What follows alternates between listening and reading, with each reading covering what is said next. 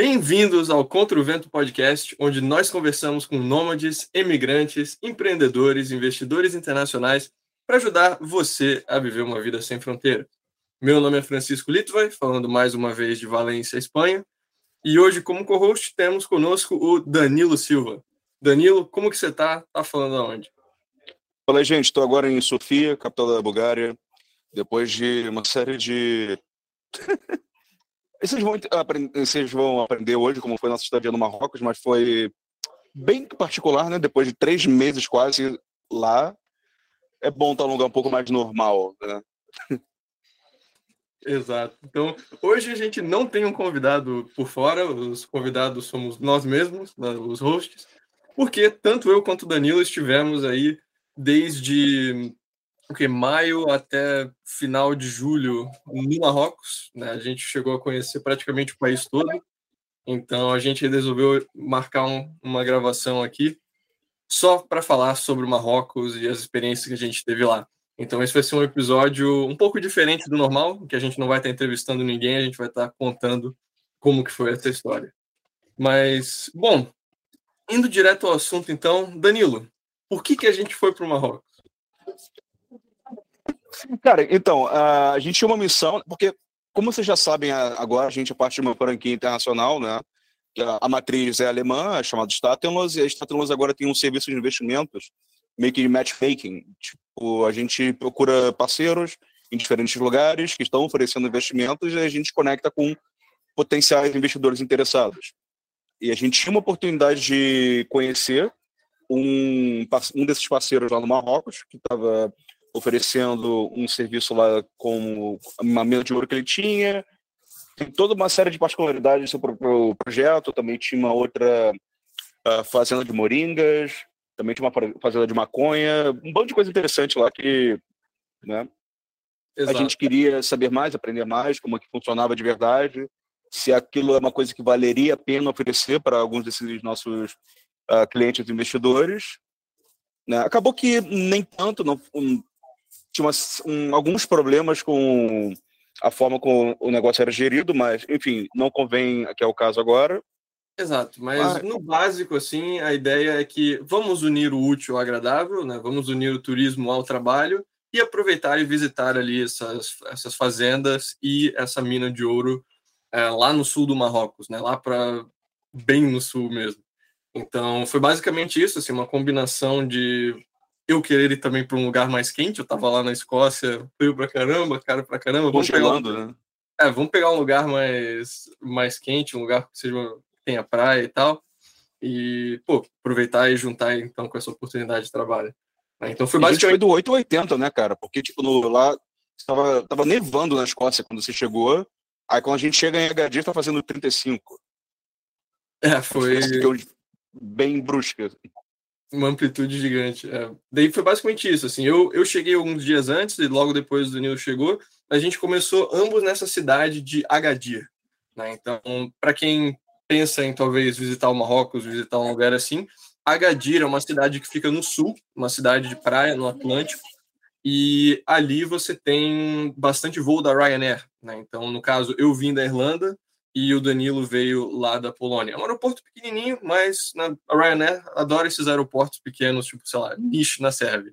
Parece uma estação de ônibus, mas a Ryanair adora para fazer as suas viagens. Né? Então a gente começou por aquela cidade. É, do seu lado, Danilo, comentários sobre Agadir, assim, quais foram as suas impressões da cidade? O que eu gostei de Agadir é que, tipo, é um lugar assim ainda um pouco que não é tão conhecido ainda, então não recebe tantas visitas, não recebe tantos turistas. Então acaba sendo um lugar muito ainda barato, assim, até coisa como você vai, por exemplo, no Souk. Souk é como, se, como que a gente pode explicar? Meio que um, um bazar. bazar né? É o, é o camelô deles. É, exatamente. Então você consegue comprar mais coisas ali, os produtos locais, por um preço bom, sabe? A galera, como não está acostumada com turista, eles não tentam passar a faca, não tentam, opa, para gringa é mais caro. Eles não têm tanto tem ainda, mas não é tanto que nem nas grandes cidades. Né? E a gente vai chegar lá nessa parte. Uh, um pouco mais quente do que eu gostaria, mas ainda assim, sabe?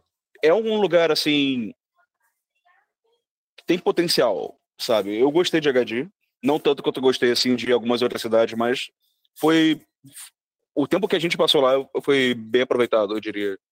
Sim. É, eu diria, acho que eu adicionaria o seguinte, assim, em relação a Agadir. É, é uma cidade que, assim, para quem está pensando puramente num, num sentido imobiliário, num sentido de talvez investimento num país emergente, acho que é uma das cidades mais interessantes no Marrocos, porque agora eles estão, primeiro, criando uma linha de trem para Marrakech, então a cidade vai estar conectada ao resto das outras cidades por trem. Eles estão criando também dentro da cidade um bonde, eles estão renovando tudo na cidade, na verdade. A gente não conseguiu ir em metade dos museus e parques e coisas assim, porque estava tudo em reforma. Eles estão fazendo um projeto refazendo a cidade praticamente inteira, porque Agadir é para ser ali o centro de operações principal aí para as atividades dos marroquinos no sul do Saara, né? Que agora eles é, sempre, os marroquinos sempre falaram que o, o Saara Ocidental é, era deles, né? E era um país que tinha pouco reconhecimento, mas agora, como teve mais reconhecimento por outros países, eles estão realmente começando a se assentar naquela região, né? Fazer mais negócios por lá.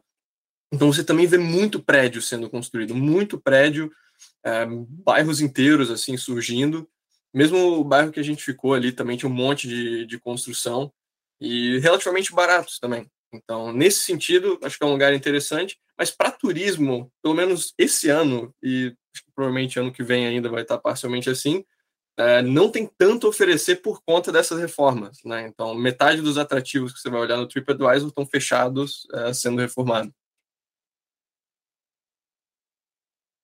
É um lugar que eu acho que vale a pena para, por exemplo, alguém que está fazendo nomadismo pela Europa, especialmente na parte oriental do continente, e tá meio de saco cheio do frio quando chegar lá para outubro, novembro, sabe? Você consegue convenientemente ir para Agadir, voando a partir de Viena, a partir acho que Praga também, de Cracóvia, que nem eu voei, né? Passar uns três meses ali, que é basicamente o inverno inteiro, sabe? Se livrar um pouco assim da, dessa estação do frio. E também um lugar interessante para compras, porque, como eu disse, como não é, é um pouco mais fácil negociar, porque eles não estão tão, sabe, assim com turista. Então, se você comprar óleo de argan, que é ótimo para a pele e para o cabelo, uns produtos assim, sabe, algumas coisas locais. Porque o Marrocos é um país interessante para compras, para alguns produtos assim mais a açafrão, o tempero mais caro do mundo, você consegue mais barato por ali, sabe, uns tipos de tecido, couro, entendeu?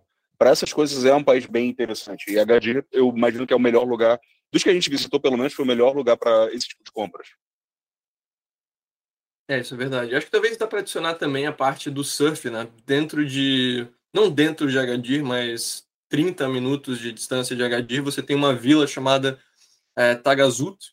E essa é uma vila de surf mesmo. Assim, tu entra na cidade, tá cheio de surfista, cheio de, de europeu, é, várias lojas de surf também e tal. Então, para quem quer pegar uma onda, ali também é um bom, bom spot, porque também, né, 30 minutos tu pega um ônibus, pega um táxi, tu já está em, em Tagazu. Mas, bom, esse foi o primeiro destino, então. Nós chegamos em Agadir, tivemos ali um, alguns dias de choque inicial de, de clima e de cultura no Marrocos. E aí, de lá, a gente foi para Tarudan, que era uma cidade mais no interior. E para quem está ouvindo agora, né, o Danilo acabou de se benzer, não, quem não está assistindo o YouTube, mas a gente foi para Tarudan, que é onde tinha essa fazenda, né? Tinha um projeto lá de fazenda de moringa, que é um, meio que uma super planta, né, e a gente foi conhecer ali alguns projetos e aproveitou e visitou é, Tarudan. Tarudan é uma cidade bem histórica, assim, é pequenininha, fica bem no, assim, bem no nada mesmo, tem, sei lá, 50, 60 mil habitantes, mas é uma cidade que está muito preservada, né? Então você tem ainda os muros, né? você tem a casba, você tem toda aquela parte histórica preservada. Mas né, não foi exatamente a nossa melhor experiência. E aí, Danilo, não sei se você quiser comentar um pouco sobre, sobre as desventuras de Tarudã. Ah, cara, não tem nada de bom para falar com o Said. Sa é... cara, a gente estava num lugar, tinha um host né? Ele nos recebeu, assim, tinha meio cara de pilantra, a gente deveria ter sacado isso desde o começo, mas ele falou: "Ah, eu sei um lugar que eu consigo comprar mais ajudar vocês a comprar coisa mais barato, não sei o quê", sabe? Ah, mas deixa que eu negocio para vocês, vocês não precisam negociar o preço. A gente chegou lá e os preços estavam tipo mais caro que o aeroporto. sabe? Ele falou, não, é. mas isso é um bom preço, é um bom preço. É, esse foi o, o, nosso problema, né? Porque assim, eu, a gente chegou em HD, eu cheguei, eu, eu fiquei num, num, lugar com um host chamado Ahmed, e era uma pessoa assim super hospitaleira, super gente fina, realmente ajudou a pegar os preços, negociar algumas coisas. E aí a gente vai para Tarudan, e assim, ah, confiando que o host vai ser uma pessoa que vai né, querer estar do nosso lado. Mas aí depois a gente passou um tempo em Tarudan, depois a gente acabou voltando para Agadir, é, ficou mais um tempo lá com no Airbnb do Ahmed, e a gente foi comparar junto com ele, assim, absolutamente tudo que a gente comprou em Tarudan estava mais caro do que a gente pagaria em Agadir, com, assim, fazendo a, a pechincha. Então a gente realmente foi passado a faca. Cara, é. sinceramente, tava, tá, o, eu cheguei a comparar os preços com o aeroporto de Tangier quando a gente tava para sair. A gente pagou o preço do aeroporto de Tangier. É, então, assim. Preço de aeroporto. E do aeroporto é tudo bonitinho, sabe? Todo com o rótulo lá, com todas as informações ali. Todo, um negócio assim que se dá de presente a pessoa talvez queira colocar na estante, assim, tão bonitinho que é o vidrinho. E aqui eles estavam dando, tipo, porra, pegou o óleo de, de argão, botou num negócio de plástico e toma.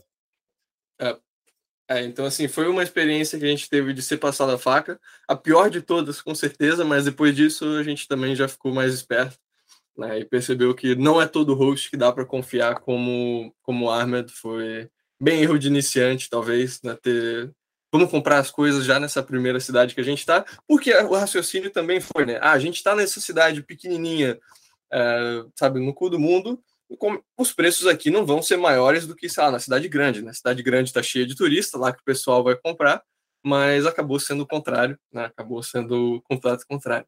Mas bom então, Tarzan, ficamos um tempo ali.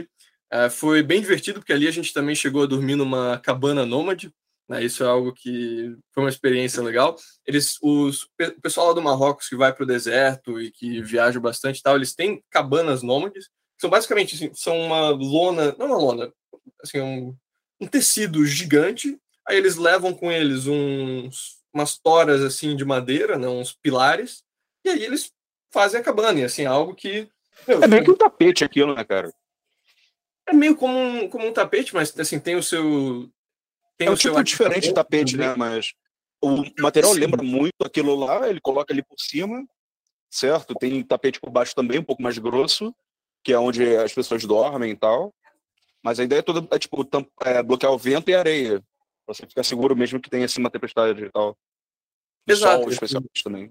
E é muito, é muito massa, porque essas tendas assim que chegam a ser bem grandes, é pô, quase do tamanho de, de uma casinha, né, de um pequeno apartamento, só que apenas uma tenda. Né, e é bem fresco também para dormir lá de noite, se você está num, numa dessas, é, é, bem arejado, então é, é uma experiência bem interessante. Eles levam também muita coisa, eles levam mesa, levam cadeirinhas, levam mesmo os, os como é que é o nome? Não é, não é colchão, o Aquelas coisas para deitar que, que eles levam também. Uh, também não é saco de dormir, sei lá. Enfim, os... é, é, tipo um colchonete, né? Colchonete, exato, colchonete. Né? Então, essa também é uma experiência bem legal para quem está indo para mais para o deserto. Né? Mas aí, de Tarudã, passados, sei lá, dois dias, a gente realmente foi fazer a maior, a parte mais aventureira, acho que, da viagem, né? quando a gente foi de Tarudã para a cidadezinha lá no Saara mesmo de Guilmin. Né? Então, nesse trajeto, a gente fez uma road trip, a gente fez uma viagem de carro junto com, com os colegas lá da mina. Isso levou o quê? Assim, 10 horas? Alguma, algo do tipo, né? Cara, foi umas 10, 11 horas, assim. A gente passou por cima da montanha, a gente deliberadamente pegou o caminho mais longo, porque tinha a estrada principal, que era basicamente conectando Agadir a Guilmin, que seria umas 4 horas, só que o, o nosso parceiro alemão lá falou que outro caminho, apesar de ser três vezes mais longo, é muito mais interessante, e foi. Foi belíssimo. E, e, foi... a gente chegou a passar também por um, um campo de minas terrestres, assim. Tá tudo marcado, né? Porque aquilo ali era fronteira antes da colônia francesa com a espanhola. Então não era exatamente uma parte assim muito, né? Mas a gente passou por ali, obviamente não aconteceu nada. Mas foi bem interessante, foi muito, muito interessante. É, é porque a ali passou... a gente realmente cruzou as montanhas de Atlas, né? Aqui, uhum. é, um pouco de geografia, o... Marrocos tem algumas cordilheiras de montanhas, a mais famosa delas é a de Atlas, e daí a gente cruzou ali, basicamente, do norte para o sul. Assim, você vai de carro, de carro, de carro, e tem algumas passagens ali pela, pela, pela cordilheira, né? E é uma vista, assim, incrível. Antes da, da cordilheira, nossa, argan para tudo quanto é lado, assim, você vê ali o centro mundial de produção de, de argan, basicamente, né? É dali que vem é, a planta. E daí atravessando e tal, e daí depois que você atravessa, muda até a cor, assim, da, do solo e de como é o lugar. É bem, bem interessante mesmo. Já fica com uma vibe muito mais Saara, muito mais. Sabe aquela cor mais alaranjada, assim, de. É, ver, sei lá, em Fallout New Vegas e esses jogos de, de deserto. Sim. E, cara, aquela foi uma, definitivamente a parte mais como posso dizer, assim, imersiva da viagem. A gente ficou, de Gelming, a gente foi para Tigmer, que era um oásis ali no meio do caminho para o deserto. A gente ficou o quê, umas duas semanas por ali, não foi? Não chegou a dar duas, foi, foi bem próximo. Ah, não, o plano, o plano era duas semanas, né? Só que a gente saiu antes, na verdade. Ficou que, uns oito, nove dias. Por aí, por aí. Mas é, então, assim, de lá a gente foi para Guilmin, que é uma cidade de, sei lá, 200 mil habitantes, 100 mil habitantes, acho que no, bem no sul do, do Marrocos, e ali perto tem um oásis, uh, um verdadeiro oásis, né, igual a gente ouve nas histórias, e a gente ficou ali né, num, num, no lugar do nosso host, né, que ele também, além de ter o, o projeto lá da mina, ele também está uh, montando esse, esse pequeno hospedaria no oásis, basicamente.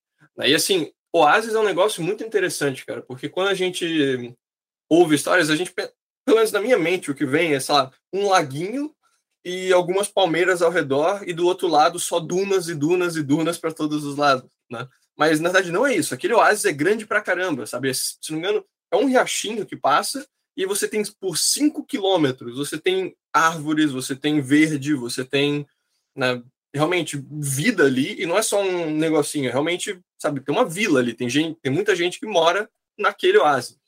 Tigmer era o maior oásis ali do Saara, não era? Tipo um top 3, uma coisa assim. Eu escutei assim, acho que foi do.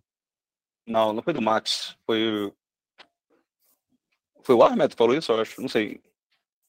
Era um dos maiores, sim, mas ainda assim é, é impressionante, sabe? Eu, eu saí para fazer caminhadas várias vezes e, pô, né, ir de um lado até o outro era leva um tempo, cara, leva um tempo.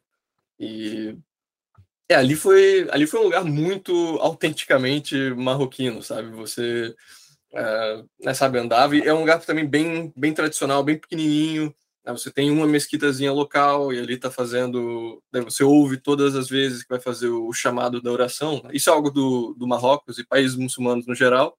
Né? Eles têm cinco orações ao dia, baseado no no ciclo do sol, no ciclo do dia, e aí você ouve em diferentes momentos do dia né, o chamado da mesquita, que é um megafone, basicamente, um cara gritando Allahu Akbar, Allahu Akbar. Cara, gente, uma coisa que a gente esqueceu de mencionar sobre tá rodando, porque como se não bastasse tudo que aconteceu lá com o Said antes da gente ir para a Fazenda do Mar, cara, porque no geral, uh, esse negócio de mesquita não incomoda tanto, assim, porque tá em geral distante, sabe? Você escuta assim meio que como barulho de fundo. Mas em Tarrudã a gente estava do lado da mesquita, a gente era vizinho da mesquita. Era o próximo prédio, literalmente. Então, quatro da manhã, a gente estava acordando com os caras berrando ali, tipo, ah, vai lá rezar, ah, vai lá rezar, sabe? É, essa foi uma dica também, assim, que a gente não pensava antes, porque a gente nunca tinha né, morado num, num, país muçulmano, mas que daí, para todos os outros lugares da viagem, já ficou bem claro, né? Quando a gente vai buscar um lugar no Booking, no Airbnb, a gente olha no mapa para ver qual é a proximidade da mesquita mais próxima, né? Porque aquele a gente estava parede com parede é, né, com a mesquita. Mas, exato, então a gente foi ali para para Tigmed, ali já é Saara, Saara mesmo, assim, ali a gente comeu é, carne de camelo, foi, foi algo muito interessante também, né? um, um prato bem... Leite de bem... camelo também, é, leite de camelo. De camela. É algo... Camela, é, camela, importante de camela. leite de camela não é algo que eu recomendaria para os nossos ouvintes, pessoal que está escutando agora. É, cara, negócio horroroso. Que, que negócio horroroso. Cara, o, o, o, problema é que falaram que aquilo é muito bom para a pele, né? Só que depois que a gente bebeu, falou, não, é para passar na pele, não é para beber. É, não, o leite de camela não, não vale. Assim, é, não beba, passe na pele. Não bebam, mas como a carne. A carne de, de camelo é massa. Como que, assim, é mais, mais dura do que, do que carne de vaca, um pouco mais densa. É, é mas... é meio que como se fosse, assim, carne de, de cabra. Assim, a textura lembra um pouco... Só que um pouco mais duro. Porque é um animal, é um animal que não é tipicamente criado para abate, né? Então, acho que se fosse um animal que é tipo criado cercado, assim, acho que criaria uma camada de gordura maior e isso deixaria um pouco mais macio. Verdade. Provavelmente seria mais acho que, macio. Acho que é pela própria natureza, assim, do, do uso assim normal do camelo que fez a carne não ser tão macia. Uhum. É, faz sentido, igual carne de cavalo e tal, né? Mas, bom, ali em Tigmé, assim, é um lugar que eu acho interessante para quem, tá, quem, tá, quem quer ter uma experiência bem Saara mesmo, de você olhar para um lado e só ver o deserto, e você olhar para o outro lado e só ver o deserto. Né? A gente ali, a gente deu uma visita lá nas, nas minas também, aqui a gente não vai falar exatamente onde é e tal, mas assim, é o suficiente dizer que o Marrocos inteiro, você, mesmo na nossa viagem pelo Atlas, assim, a gente parava em vários lugares porque o, tinha um geólogo junto no carro e ele olhava, pô, olha essas veias aqui de, uh, sei lá, de cobre, de, não sei, mas assim, você realmente via é que tinha uma mineralização muito forte ali na região sul do Marrocos, que agora vai ser mais explorada, né, que você está tendo essa descida de empreendedores e, e pessoas para o sul. E também ele explicou que tem uma coisa assim que dependendo da quantidade de ferro que tem na Terra, você consegue meio que usar isso como predição para tipo quantidade de ouro. Né? Um tipo de não é bem o ferro em si, mas um o minério que tipo você usa para pegar o ferro, tipo, não é bem bauxita, mas é um outro, ele explicou. Para você estimar daí a exatamente é. vale, vale é, conferir. Ah. Cara, é uma coisa também que vale mencionar de Tigmer é aquele museu nômade. Acho que foi um dos lugares mais fascinantes que a gente visitou na viagem. Não sei o que você acha, mas aquele museu que a gente visitou ali em Tigmer foi espetacular. Acho que não teve nenhum museu que se comparou com aquele ali, assim, nível de imersão sabe? Tipo, quantidade de cultura. Cara, tinha fósseis de, de sabe, de baleia nesse, nesse museu. De coisas assim que uh, nômades passavam pelo Saara achavam, pegavam levavam. E vendiam, assim, na cidade que eles iam passando. Sabe? Uhum. Porque aparentemente o Saara era um mar, né? Então, por isso que você tinha, tinha posse de trilobita ali no, no museu.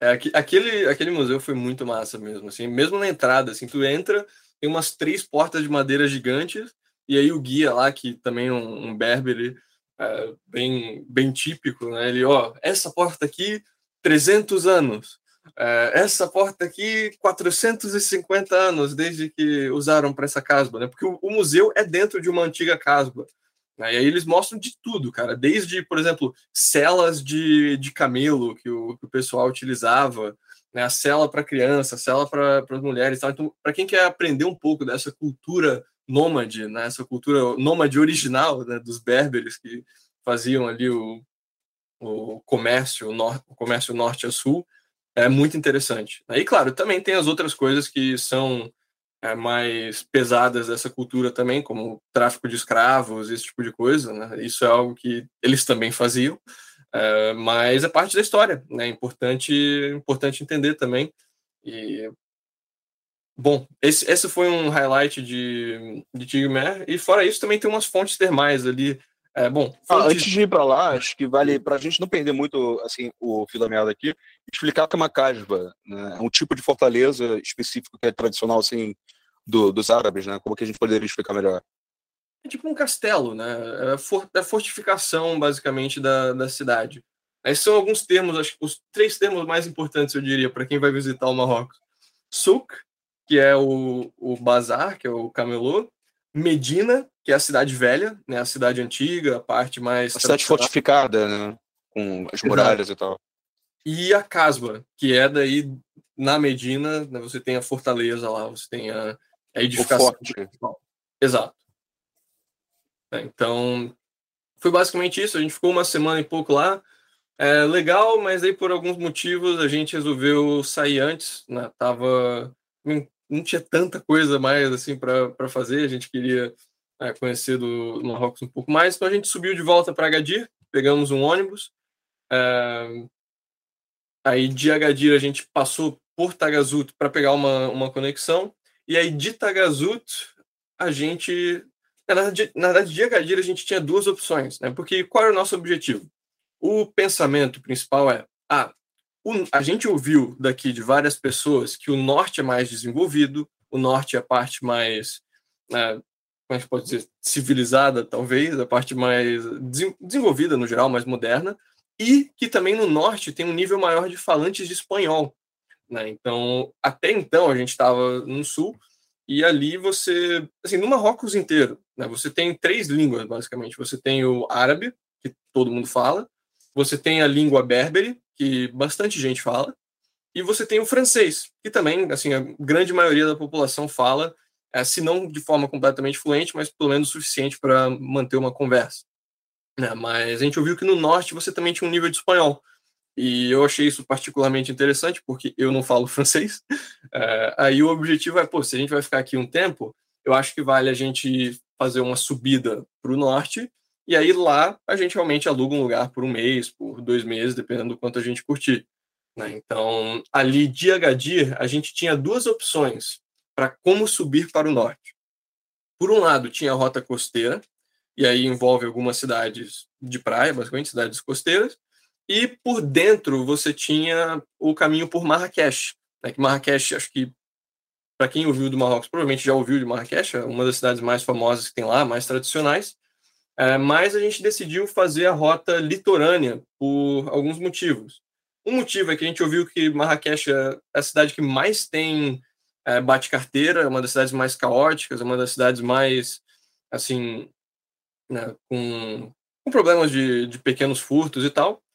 E a outra, o outro ponto que eu diria que foi também bem decisivo, é que quando a gente chegou, Marrakech estava tipo 42 graus. Uh, tava alguma coisa assim. E Essaouira, que é a cidade costeira litorânea, tava pelo menos uns 4, 5 graus a menos. Né? Então, isso pelo menos lembro que você, Danilo. É, Essaouira tava bem menos, cara. Tava tipo uns 30. É, daí eu lembro claramente. Nossa, assim, a gente dormiu assim muito bem, assim, tava fresquinho ali. Tipo, Marrakech a gente ia, porra, ia estar tá sem condições. É, daí a gente falou, bom, é, Dane-se E também tinha um outro argumento também sobre a Marrakech, que, tipo, se a gente fosse voltar para Marrocos, em algum momento, a chance de a gente acabar voando diretamente para Marrakech acaba sendo muito maior. Então, é um lugar que a gente vai acabar passando em algum momento se a gente for fazer uma segunda visita ao Marrocos. Isso é verdade, né? Como é uma das cidades mais populares também, tem muitas conexões e tudo mais. Então a gente decidiu ir para Essaouira, que o pessoal lá geralmente só chama de Sauíra, o E é meio que mudo. Então ali a gente foi. Outra cidade também de praia, você tem uma, uma orla da praia ali também bem grande, né, bem larga. Você tem um forte português também, assim, tipicamente português, bem bonito, que os portugueses tinham também feito uma base ali comercial. É, a Medina de, de Essaouira, assim, eu diria que não é tão grande assim. É, é outra cidade, sei lá, 80 mil habitantes, 100 mil habitantes, mas surpreendentemente bastante gringo, né? Muito, a gente, eu, quando a gente estava passando pela Medina, eu vi muita gente de fora, principalmente comparado com, né, sei lá, as outras cidades no geral, a porcentagem de gringos estava bem alta, nível Tagazu. E que mais dá para dizer de Essaouira? Eu diria que foi o melhor tagine que eu já tive no Marrocos, foi ali em Essaouira. A comida daquele restaurante estava muito boa, cara. A gente é, foi num rooftop, assim, numa cobertura, ficava dentro de um, um, hostel que tinha uma vista assim para a cidade inteira, para a Medina inteira. E também um pouco para o mar. Né? E em cima disso a comida lá era ridícula de boa. É, ali foi de longe assim o, o melhor tagine que eu já comi. E aqui, né, já introduzindo outro outro componente da, da cultura marroquina, né, o tagine. Tagine é um prato, é uma forma na verdade de preparar um prato. É basicamente um é um molde que eles têm de cerâmica, que é meio que uma, assim, uma taxa de cerâmica, e aí em cima tem um cone, né, um, que é meio que o, a tampa, digamos, né, um formato mais meio que piramidal. Né, Para quem está ouvindo, espero que essa seja uma boa descrição, mas qualquer coisa faz no Google Tagine com J e aí você vai ver. Né? Aquilo ali é basicamente o modo que eles preparam várias, vários pratos. Né? Então você tem tagine de frango, você tem tagine de carne, você tem tagine de legumes, tem tagine de basicamente tudo. Né? Inclusive o camelo que a gente comeu foi servido nesse modelo de tagine. Né? Então, o tagine vem, vem com aquela carne, com assim, a proteína, junto com molho, junto com alguns legumes, batata, etc. E aí o que você faz? Você pega um pão, né? lá no Marrocos eles têm, é bem popular aquele pão assim, bem redondo, né? Daí você quebra o pão, estilo Jesus mesmo, né? você reparte o pão, e aí, com o pão você faz um, um garfo, né? você usa o pão para pegar o molho e para pegar a comida. E é assim que os marroquinos comem os tagines, né? Você não usa talheres, você simplesmente pega o pão e usa o pão para comer a comida, enquanto você ao mesmo tempo come o pão. Sim, é meio que um forno, né? Acaba funcionando como um forno. É uma coisa que você bota um carvão ali no chão, você bota esse, esse negócio de barro em cima e ele meio que, tipo, como ele é todo coberto, né? Que é barro em uma tampa de barro, aquilo ali tem bastante calor. Então você consegue fazer, sabe, seria o equivalente como que é, você botar uma travessa no seu forno, só que em vez disso você está no meio do deserto, né? Então foi assim que desenvolveram isso. Essa impressão que eu tive.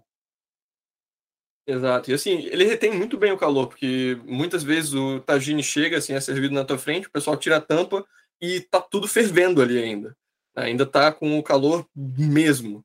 Né? Então, com certeza, assim, algo que você provavelmente vai provar no primeiro dia que você for para o Marrocos, se você ouvinte for para o Marrocos. Né? Mas em Essaouira a gente não passou muito tempo, a gente passou lá basicamente um dia e uma noite, porque de lá a gente pegou o nosso próximo, uh, nosso próximo ônibus, né? nosso próximo trajeto.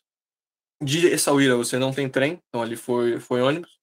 E de lá a gente foi para Casa Blanca. Aí de Casa Blanca, no mesmo dia, a gente pegou uh, outro, outro ônibus para Rabat, que é a capital. Rabat é a capital do país.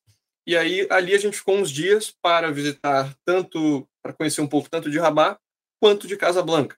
Né? No caso, a gente resolveu optar por ficar em Rabat e de lá você tem trens diretos para Casablanca. Então, acho que da viagem em si, dá para mencionar o seguinte: é, se você for viajar de ônibus no Marrocos, duas empresas que são muito boas, a gente não teve nenhuma experiência ruim com elas, é, CTM e Supra Tours. Ambas, assim, em um caso, teve um ônibus da CTM que eles desligaram o ar-condicionado e isso foi a coisa ruim. Mas, no geral, CTM e Supratur são as duas companhias de ônibus que dá para confiar e que vai ser de qualidade boa. É, a gente, nesse trajeto, a gente acabou pegando uma outra, uma outra franquia lá e, minha nossa senhora. São assim, duas, duas companhias, na verdade. Foi uma para de Essaouira até Casablanca e outra de casa para Rabat. É. E as duas foram caóticas de formas bem diferentes. Acho que você quer continuar agora, Francisco? Pode ser. Bom, a de Essaouira foi caótica para começar.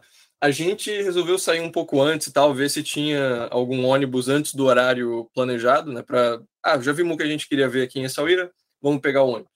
Aí a gente chegou e tinha um ônibus ali que ele era. Assim, a gente estava, sei lá, 45 minutos adiantado, uma hora adiantado. E a gente entrou e aparentemente era realmente o nosso ônibus. E depois que a gente entrou, entraram mais algumas pessoas e os caras vazaram. E assim, se a gente tivesse chegado no horário, o ônibus basicamente já teria partido. Né? A gente não teria conseguido pegar o ônibus se a gente tivesse chego no horário. E aquele ônibus estava, assim, em termos de limpeza e tal, não, não, não vou fazer nenhum comentário. Mas e o outro ônibus que a gente pegou em Casablanca para para Rabat é, foi um problema diferente. O problema foi overbooking. Foi o problema que, assim, eles venderam mais passagens do que tinham pessoas e foram, assim, sei lá, umas, pelo menos umas seis, sete pessoas sentadas no chão, sentadas na escada da descida do ônibus, é, sabe, sentadas no colo uma da outra, e, e assim, sabe, a gente não tá falando ônibus de ônibus, assim, dentro de uma cidade, sabe? Aquele ônibus que tu fica em pé e tal. Não, não era uma viagem curta, de forma alguma. Tipo, que umas três horas de viagem. Não, mas acho que umas duas horas e pouco de. É, duas, duas, três horas. Mas assim, era um ônibus entre cidades, não era um ônibus igual aquele que você pega no Brasil que cada um tem sua cadeira, aquela cadeira que reclina e tal. Não é um ônibus de ficar em pé, de, sabe, metropolitano. Mas, enfim, né, foi, foi a história. Então, bom, de lá a gente foi para Rabat, chegou em Rabat, dormiu em Rabat, legal, beleza. E aí no dia seguinte a gente foi para Casablanca. E aí a gente pode talvez falar um pouco de Casablanca.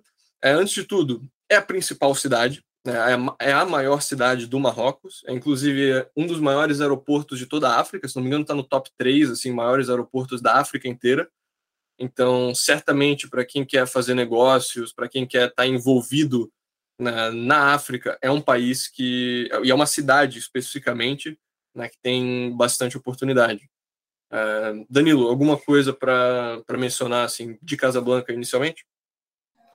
Cara, Casablanca já foi tipo um contraste tão grande assim com basicamente tudo que a gente viu naquele ponto, porque foi primeiro no lugar que era realmente civilizado, certo? Assim, tinha shopping, sabe? Tinha era bem mais secular, então tinha mulher andando na rua sem burca, sabe? E ninguém Já. ficava chocado com isso, né? Tipo, tinha gente que andava de mão dada assim na rua. Olha só que coisa incrível. Né? É verdade, isso já é então bem mais já, já é bem mais ocidentalizado assim em Casablanca. É aqui. Acho que foi também acho... o primeiro lugar que a gente pagava tudo com cartão também, até aquele ponto, até Sauíra, eu acho que a gente estava é, pagando com dinheiro mesmo, né? Exato. Esse, esse é outro ponto, né? Não não estava dando para pagar com um cartão em nenhum lugar no sul. Né? Em Casablanca a gente já conseguiu. O, o que se mencionou do hijab, acho que agora é outro ponto que a gente pode entrar em cultura marroquina, cultura muçulmana. O, né, para quem não sabe, na cultura muçulmana as mulheres usam um véu. O véu que não cobre a face, que não cobre o rosto, só para cobrir o cabelo, é chamado de hijab a burca é aquele que realmente cobre tudo, né? Você não consegue ver nada do rosto da mulher. O hijab, ele é bem predominante, assim, no sul, é praticamente toda mulher que você vê tá de hijab. É, é bem raro você, principalmente lá para Tarudang, Min e tal, que é mais é, interior, mais tradicional, é bem raro você ver mulheres é, com, com cabelo para fora, igual você vê no, no norte, em Casablanca. Mas burca não é exatamente tão comum, assim, até quando a gente via alguma mulher assim, a gente, caraca, né, que. Por, por Inclusive, tempo, outra coisa que aconteceu em Tarrudã foi isso. A gente foi o primeiro dia, a gente saiu para comer alguma coisa, para jantar, e tinha uma mulher de noite, tava quente pra caralho, tipo, uns 35 graus de noite, e a mulher tava com tipo a mão coberta, sabe? Tipo, o rosto coberto, nenhuma nenhum centímetro de pele assim exposto, porque imagina como bonita ser a mão dessa mulher, né? Não, é, tem algumas mulheres assim, e essas não é não é a maioria, com certeza não, mas assim, de vez em quando você vê alguma, mesmo no norte, que está completamente coberta.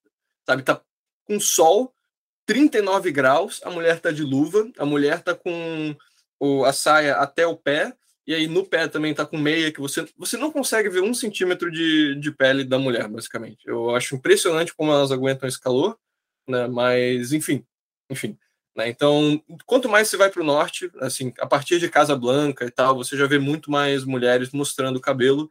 Né? E também, a gente, quando estava em Casa Blanca, eu lembro de ter visto um outdoor assim, de propaganda de lingerie, por exemplo. Lingerie que você não veria no sul. Né? No sul já é bem mais. Né? Você não vê esse tipo de coisa.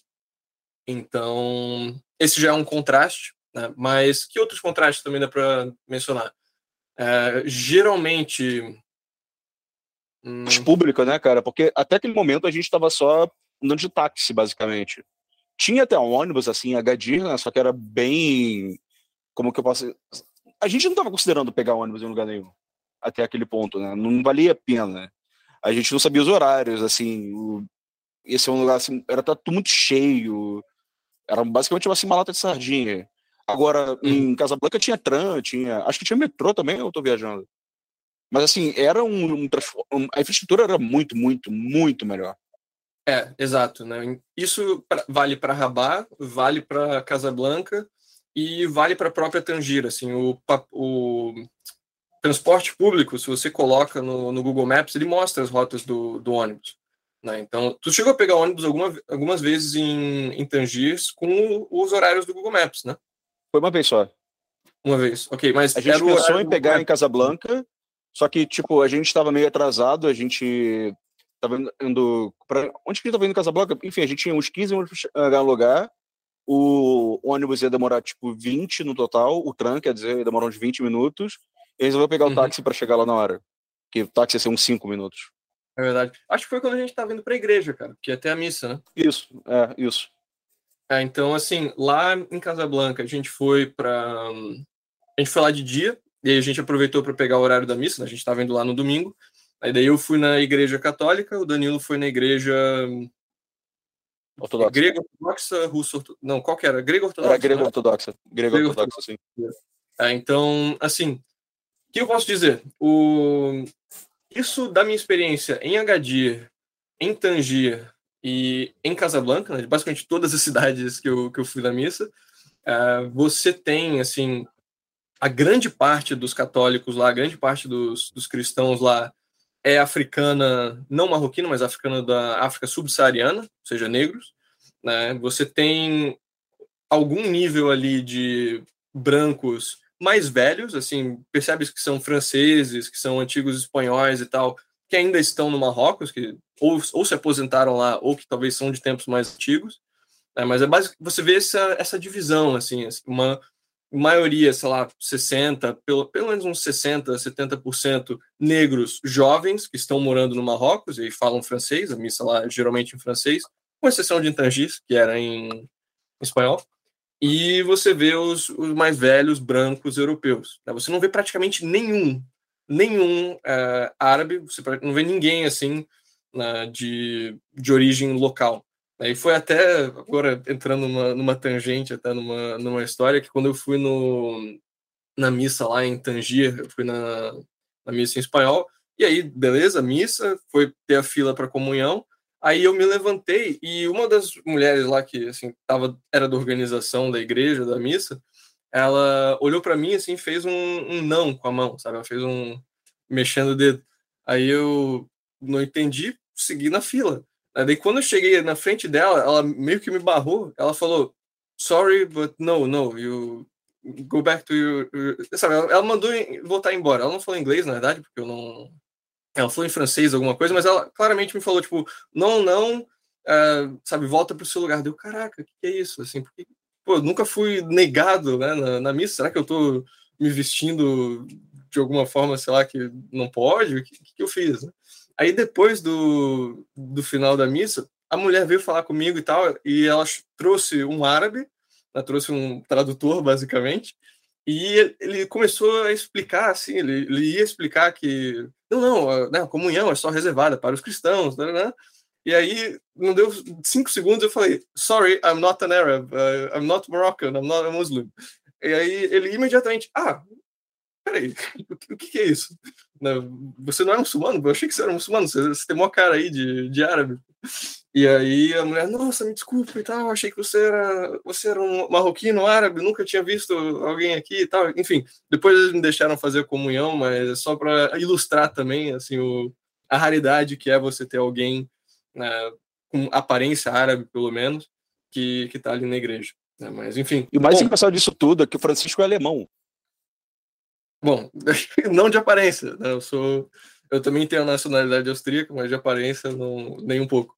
Mas, bom, creio que essa foi acho que a experiência que dá para falar da, da igreja no, no Marrocos. Né? Mas, Danilo, do seu lado, como é que foi ali a, a comunidade ortodoxa de Casablanca, pela sua experiência? Cara, foi muito normal, tinha muita gente. Porque a comunidade pequena, assim, sabe, igreja ortodoxa em geral, fora, assim, dos Balcãs, é, acaba sendo, sabe, sei lá, umas 10 pessoas, 5 pessoas. Sabe, foi, em Portugal era assim, né? Então tinha uma galera ali que era mais do Levante. Por exemplo, tinha uma galera do Líbano, sabe, alguns armênios. Então, uhum. essa galera que tá, por algum motivo estava vivendo ali no Marrocos. Acho que tinha tinham dois gregos e era uma coisa assim. Uhum. É, pessoal, por algum motivo estava vendo pelo Marrocos, por Casablanca, assim, diga. Pessoal bem gente fina também. Depois que acabou a minha missa, eu fui lá encontrar com você e eles ofereceram pra gente café, vamos conversar e tal. É pessoal bem legal. Uhum. Mas, bom, sim, sim.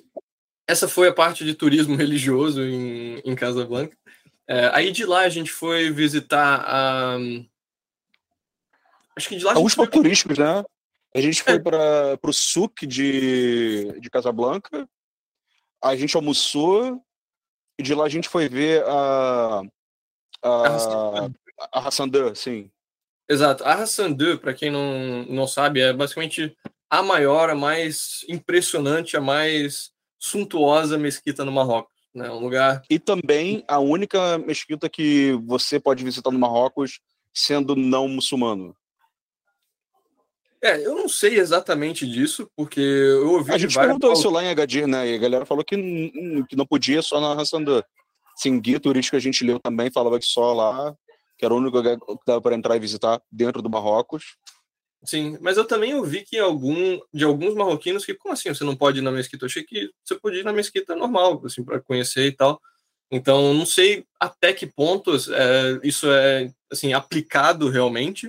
Né? Eu acho que se você quiser ir numa mesquita, quiser ir conhecer, provavelmente algum marroquino vai te levar com, com gosto. Né? O que até me parece estranho, porque eu, né, quando eu fui na Turquia, lá em Istambul, você pô, é convidado aí para as mesquitas, você tem, assim, é um, é um lugar puta turístico, e entrando você tem várias pessoas ali te dando cópias do Corão na sua língua materna, né? Tem umas 15 idiomas do Corão ali. Então é bem assim, ah, venha conhecer a mesquita, venha conhecer essa beleza de lugar e aproveite e leve uma cópia do Corão. Né? Já É uma coisa, como você diria que a Turquia se compara ao Marrocos em questão de secularidade? Ah, com certeza é mais secular. Com certeza é mais secular. O Marrocos ainda é mais, é mais tradicional, mais religioso em relação a isso.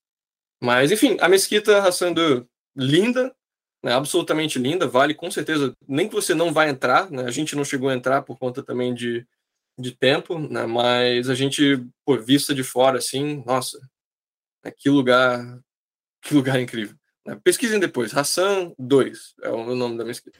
E ela fica à beira do mar também, né? Fica logo ali, tipo, é, é toda cercada ali pelo Atlântico. E isso dá um. Uh, é um ótimo lugar para tirar foto, vamos botar dessa forma.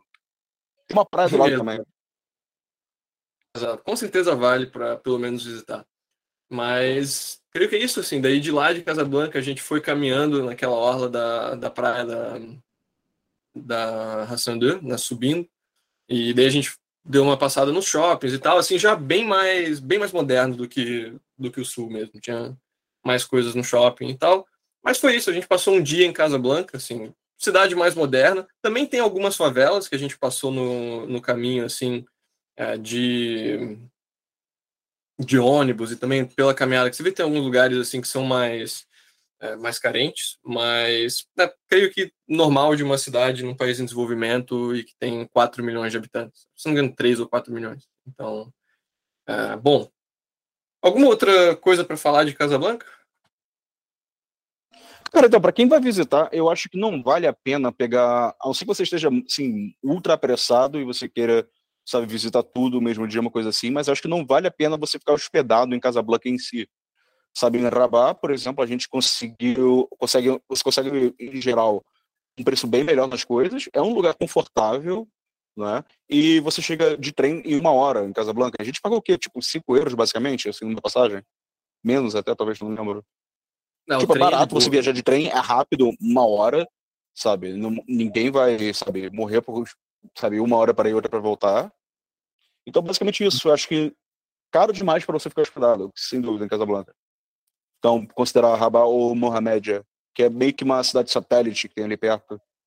Não deve ter porra nenhuma pra em Mohamedia, né? Mas provavelmente, sem dúvida, mais barato. Também tem, de, também tem uma parada de trem em Mohamedia, né? Então ali é, sei lá, 15 minutos, Sim. 10 minutos de, de Casablanca. Mas é, vamos falar então de Rabat, né? Porque a gente voltou para Rabat e a gente ficou ainda mais mais um tempo. A gente estava hospedado em Rabat, né? Então a gente também chegou a conhecer um pouco da cidade, não tanto quanto Tangir, mas assim, pela minha experiência, é a cidade assim mais bem cuidada do Marrocos. Assim, tu anda na, na, na avenida principal ali, onde tem a estação de trem e tal. Nossa, tudo impecável, bonito, é, bem cuidado. Você vai ali no, na Torre de Hassan também. É, nossa, bonito, bonito demais. É, no geral, assim, eu, achei uma cidade bem, bem massa. Assim, para quem quer uma, quem quer uma cidade num país que não é caro, não, Marrocos é um país barato assim para morar.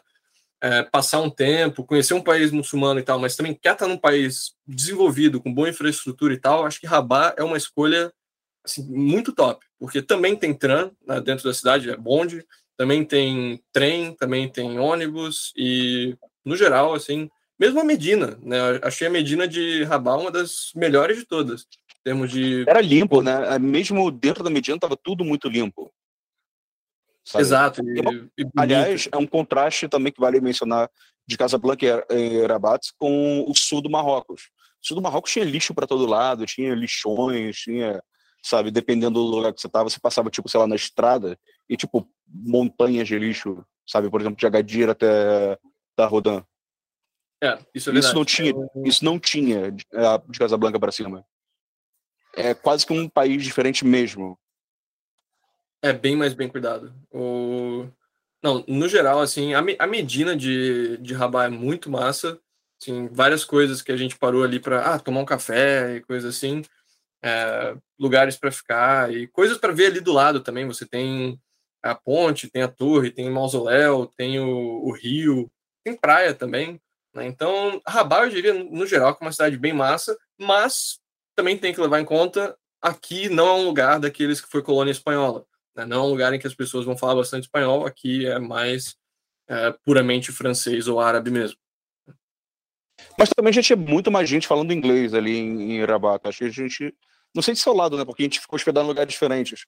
Mas eu não tive problema nenhum falando inglês por ali. Eu consegui me virar muito bem em todas as partes assim, de Rabat por, por onde eu andei. Vale destacar também uh, algumas coisas em Rabat que, para quem quer fazer um tour da quinta série, é um ótimo lugar. o nome, né? Rabat. Vamos ver em Rabat. E é... outra coisa que eu queria mencionar é que, tipo, porque Marrocos, a gente não mencionou isso ainda, mas a gente aludiu, mas a gente não falou diretamente que eles têm uma, essa cultura da barganha, certo? Você vai para uma loja, uma camisa custa, sei lá, uns 10 euros, o cara fala que é 80 e você tem que barganhar para achar o preço de verdade. Sabe, Casa Blanca e Rabat não é assim, o preço é direto. Se o preço do negócio é 20, talvez você consiga mais barato na cidade, sim, mas lá você não tem essa, tanto essa coisa. Não, Rabat a gente não teve de forma alguma, né? Você tentou até barganhar um é, negócio lá, só que falou que vale, não, aqui a gente não tem isso. Vale mencionar, depende, né? Casa Blanca tem um, um, bairro lá que é basicamente um camelódromo gigante, em que lá com certeza é o lugar da barganha, mas no geral a cultura da. Assim, você tem preços mais fixos, mais delimitados no, no norte do que no sul. Né? Em, em Rabat mesmo, quando a gente foi lá para comprar o, o microfone, né, para quem está vendo aqui, o microfone do, do podcast, a gente comprou em Rabat. É, primeiro, a gente se comunicou com o cara em inglês, ele não era fluente, mas a gente assim, foi suficiente para conseguir fazer funcionar.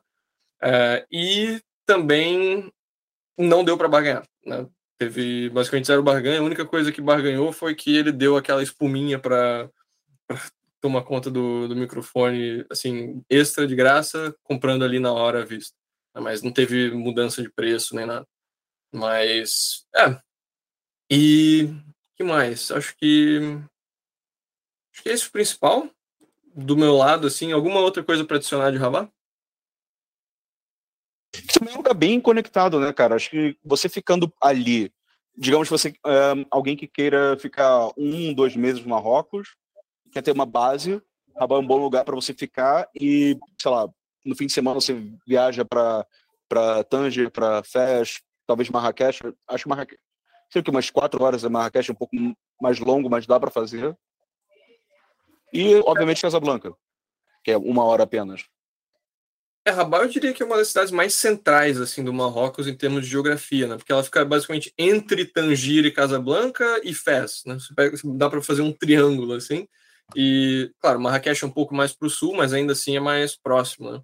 No caso, a cidade que a gente ficou a maior parte do tempo, Tanger, é bem no norte, né? Na ponta norte do Marrocos, assim, tão norte que você vai na praia, do outro lado você vê a Espanha. Né? Então ali é um lugar massa, também, tipo, dá para pegar uma balsa para a Europa, mas para conhecer o resto do Marrocos, tá meio longe. É, a distância de Tanger para a Espanha é tipo Rio-Niterói. Sabe, uma hora de balsa você chega lá. Exato. Mas bom, antes de falar de Tangira, alguma última consideração sobre Rabat? Cara, a gente já falou de quão organizado é, de quão civilizado é, né? Conforto que é morar por ali, nível do inglês, acho que já falou bastante coisa, né? Beleza, então, bom, fica aqui a dica, assim, se a gente não fosse para ter ficado em Tanger, assim, numa, ou sei lá, numa segunda viagem, é, creio que das cidades do Marrocos, eu, eu incluiria para ficar é, Rabat, Tanger e Tetuan. A gente ainda vai falar das outras duas, mas assim, Rabat com certeza estaria no meu top 3. Não sei se você chega a concordar com isso. Eu não diria Tetuan. Acho que tipo, você pega muito mais do mesmo de Tanger e é meio que Tanger, só que pior. Sabe? É, sei lá, Tanger foi um 9 e Tetuan seria 8. Ah, tá. Achei que você tá falando dessas três como top 3. Ok. Não, eu digo de não, Rabat, com certeza. Ah, Rabat seria meu top 1, na verdade. Acho que foi a melhor cidade do Marrocos. Tanger foi muito bom, só que Rabat foi bem melhor. Bem é, mais organizado, bem mais organizado. Tanto tempo assim em Rabat, né? Foram, sei lá, três dias que a gente tinha reserva. Mas ainda assim, né, a experiência foi muito boa. Bom, de lá a gente pegou o trem para Tanger, que é uma cidade é, para quem é do ramo lá de né, tem interesse em cidades privadas e cidades livres, confiram a história de Tanger. Né, a gente, eu vou deixar o link também do Charter Cities Atlas, em que tem a história de Tanger como uma cidade livre. Basicamente, isso aqui foi uma, uma cidade livre por, sei lá, 70 anos, em que basicamente os países coloniais não, não se decidiram quem que ia ficar com ela, então virou uma cidade livre, e por conta disso virou o reduto assim dos é, poetas e dos artistas e dos pintores e dos críticos governamentais e dos boêmios é, do Marrocos, porque ali era um lugar que você tinha liberdade de expressão e você tinha né, uma cidade mais livre e aberta. Na Tangir é historicamente uma cidade muito massa, né, uma cidade que você vai ali na casa e tal, você vê, porque foi uma cidade que os portugueses tiveram, Uh, os espanhóis tiveram, os árabes tiveram. É uma cidade também que tem um histórico romano e fenício. Né? No caso, se você vai lá para o sul, pô, os romanos nunca tiveram lá, mas em Tanger eles tiveram. Assim, foi uma cidade romana, foi uma cidade cartaginense. Então, assim, em termos de história, tem muita coisa em Tanger. Uh, isso é algo que assim, gostaria de pontuar. Uh, acho que também vale mencionar assim também uma cidade muito limpa. No, a gente estava lá no centro, quando a gente estava ficando no bem no centro mesmo, assim, tipo 15 minutos da, da praia. Meu, bem, cidade bem cuidada, é, com também vários shoppings. Claro, né, não é. Eu diria que o nível de shoppings, assim, não é nível Brasil nem de perto, mas já é bem melhor do que no sul do Marrocos.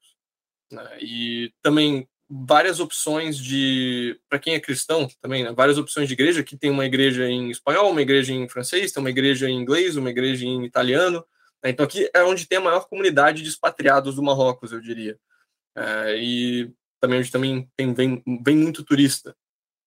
E bom, eu posso continuar, mas assim, Danilo, considerações iniciais sobre Tanger. Cara, basicamente isso tudo que você falou, né, é um pouco mais Tipo, para quem tá a passeio, provavelmente um pouco melhor que em Rabat, para quem não tá tão preocupado com, tipo, é, serviços e conforto, acho que você pode talvez comparar. Tipo, se. Rabat seria talvez São Paulo se estivesse no litoral. Certo? Não tem tanta coisa para fazer, mas tipo, é muito organizado, tudo funciona. Certo? Tanger é muito mais. Tipo, você quer coisa para fazer, coisa para ver, passeio, essas coisas. Né? Acho, talvez essa seria a forma que eu, que eu colocaria. Uhum. É, assim, em termos de coisa para fazer, Tangir tem bastante mesmo, assim, porque ali você tem, bom, uma, uma Plaza de Touros, que a gente chegou a, passar ali, não chegou a entrar porque acho que estava fechada, mas tem uma Praça de Touros, você tem uma praia diretamente ali na cidade, você tem parques de diversões, você tem vários parques naturais. É, quem, quem vai para lá, recomendo muito conhecer o Parque Milat, é, é onde a gente fui, fui dar aquela caminhada e tal, e teve a história do, da polícia a cavalo, que a gente conta depois, mas, assim, parques muito bonitos, e logo fora de Tangira, assim, no, do lado atlântico, ali em Achacar, cara, tem umas praias nível Caribe, assim, você olha a cor daquela água e é um turquesa, sabe, é um, é um azul ali que, nossa, maravilhoso. Uh, ali é bem onde tem o, o, cabo da entrada assim do Mediterrâneo pro, pro Atlântico. Né? Você tem o Cabo Espartel. Uh, ali, ali vale a pena assim, pegar um dia para você conhecer ali o, o, Cabo, você conhecer o parque, o Parque Irmilato que fica perto, e também as praias de, de Achacari, as colinas de. as cavernas de Hércules e tal. Sim, o Cabo Espartal foi provavelmente meu, lugar preferido ali em Tanger. Maravilhoso, fantástico. É, ali você assim desce do cabo e tem uma parte que dá para caminhar assim, à beira da praia, tem umas formações rochosas. E assim, chega numa parte que tem tem restaurantezinhos e também pô, beira de praia, é, você pega ali um, um chá um chá marroquino e entra no mar. E assim, água gelada, né? não, não, não vou mentir, no Mediterrâneo, do lado de Tetuan, a água já é bem mais quente, mas aqui é gelada, mas vale a pena vale a pena entrar porque é muito limpa, muito, muito boa. No geral, também, aqui é um lugar que você consegue pagar no cartão, algo facilita bastante a vida no dia a dia. É um lugar que você também tem aquele app, que é o. Não, não é Uber, como é que é o nome lá do Uber deles? Carim. Carim, exato. Isso não tinha lá para lá o sul, né, mas tem tem aqui no norte. Assim, de casa de, acho que Marrakech para cima, das maiores cidades você tem esse aplicativo. Exato, né? é uma, é uma comodidade de uma cidade maior. É... que mais dá para mencionar? Clima, o clima em Tanger foi provavelmente a melhor coisa. Ah, sim. Bem, sabe, tá assim uns 25 graus quase o tempo todo que a gente estava lá. Só para julho começou a ficar um pouco mais quente, mas de maneira geral tava de longe o clima mais agradável do país, por onde a gente passou. Exato, a gente estava lá, pô, ficamos em junho, julho, e só para o final que realmente estava mais quente, mas assim, a gente estava. Assim, maio, quando a gente chegou, que ainda era outono, certo? Tava 35 lá em HD. Aí, um mês depois, mais entrando no verão, tá 10 graus a menos. É, sabe? Não, o, que, tá o maravilhoso. clima é massa. E assim, eu diria que ficou um pouco pior para a gente, porque a gente fez uma, uma cagada na reserva do nosso segundo mês, que a gente pegou um lugar ali que devia ter olhado melhor antes de fazer reserva, e assim, era um lugar sem ventilador também e tal, e isso claramente né, piorou a situação, mas no geral o clima deles ali é massa, sempre tem uma brisa boa, sempre tem um vento, é, um vento maneiro, tem opções de lazer e tal. Também aqui já tem mais, né? Você encontra mais lugares, por exemplo, que você pode comprar cerveja, pode comprar vinho, você tem vários lugares para é, jogar sinuca. Você, opção, você tem, no geral, bem mais opções de lazer é, do que no sul. E assim, só para dar uma diferença na compra de, de álcool, né? Quando a gente estava em Guilhermin, lá com do, do Oasis, é, falaram, pô, acabou o vinho, vamos, vamos comprar um vinho para a gente fazer uma janta aqui, legal. Aí a gente foi de carro até Guilmin e era de noite, assim. A gente entra lá na, praça do mercado principal, em que já estava com menos movimento. A gente passa ali, o pessoal meio que olhando e tal. Daí a gente entra numa, numa viela, num beco escuro. E aí à direita tem uma porta assim branca, sem nenhum sem nenhuma coisa escrita, assim, sem nenhuma placa, nenhum sinal e tal. É, daí você entra naquela porta e aí tem um balcão com um homem atrás, assim, vendendo álcool e vendendo as, uh, sei lá, schnapps de, de tâmara e vendendo as cervejas deles, caras lá. E né, essa foi a experiência de ah, conseguir alguma coisa com álcool no sul. E aí em Tangir, a gente na avenida principal ali da Marina, uh, caminhando, e ali, pá, uma loja de álcool, vamos comprar duas, duas radla, duas né, cerveja com, com limão para tomar um refresco, basicamente. Né? Então, mesmo isso, assim, você vê que é um lugar um pouco mais ocidentalizado, né, mais tolerante nesse tipo de coisa. É porque Tanger não, não sentia como se fosse Marrocos, né, cara? Mesmo quando a gente estava num lugar mais civilizado, como Casablanca e Rabat, sabe? Ainda tinha você ainda sentia que estava no Marrocos. Agora Tanger já é basicamente Espanha. Era uma Espanha que você não pode andar de mão dada com a sua namorada na rua, mas ainda assim todo o resto era, era Espanha. É, já, era mais, já era bem mais próximo, né? Com certeza. O que mais? Vale mencionar o custo de vida, assim, para aluguel e para voo sobe bastante no, no verão. Assim, o, isso é algo que fiquem ligados se vocês forem reservar alguma coisa no geral, é que tem muitas vezes o preço que está no Airbnb não se você reserva a parada e depois a pessoa vai te falar, não, não, o preço real era isso aqui mais 200, é, mais 150. E aí, caraca, beleza, tem que cancelar a reserva, pegar um estorno, ver um outro, outro lugar para ficar. Então, sempre mande mensagem antes de reservar qualquer coisa no Marrocos. Aí você evita ter problema, você consegue garantir que o lugar vai estar disponível, que você vai ter né, o preço. A gente teve alguns, algumas, alguns problemas com isso, porque a gente foi lá, reservou o lugar sem antes conversar com a pessoa. Né? Então, para o Marrocos, converse com a pessoa no Airbnb ou no Booking antes de fazer a sua reserva. Foram cinco Airbnbs que a gente viu ali, e, ali em Tangier, e tipo, só um que não era pilantra. Os outros quatro estavam tentando, tipo, ah, você tem cuidado mais de 200 euros por fora, sabe? Fez o Brasil parecer uma Suíça, assim, questão assim, de ética e civilidade das pessoas.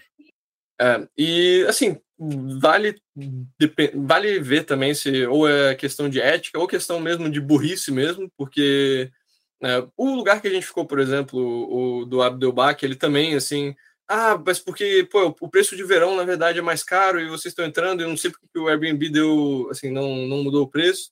E no final ele deixou a gente ficar, a gente ficou pelo preço original acordado, ficamos um mês e tava de boa. Assim, no caso, não era uma pessoa que tava querendo passar a perna, era uma pessoa que realmente não, não entendia como mudar o preço, ou como funcionava o desconto lá do mensal do Airbnb.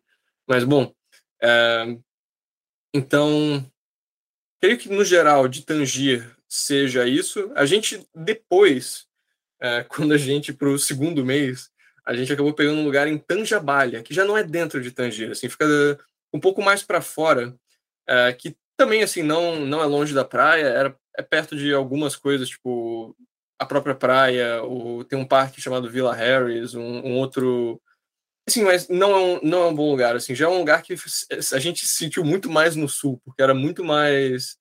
É, muito mais parecido com o sul em todos Pouco os... desenvolvido.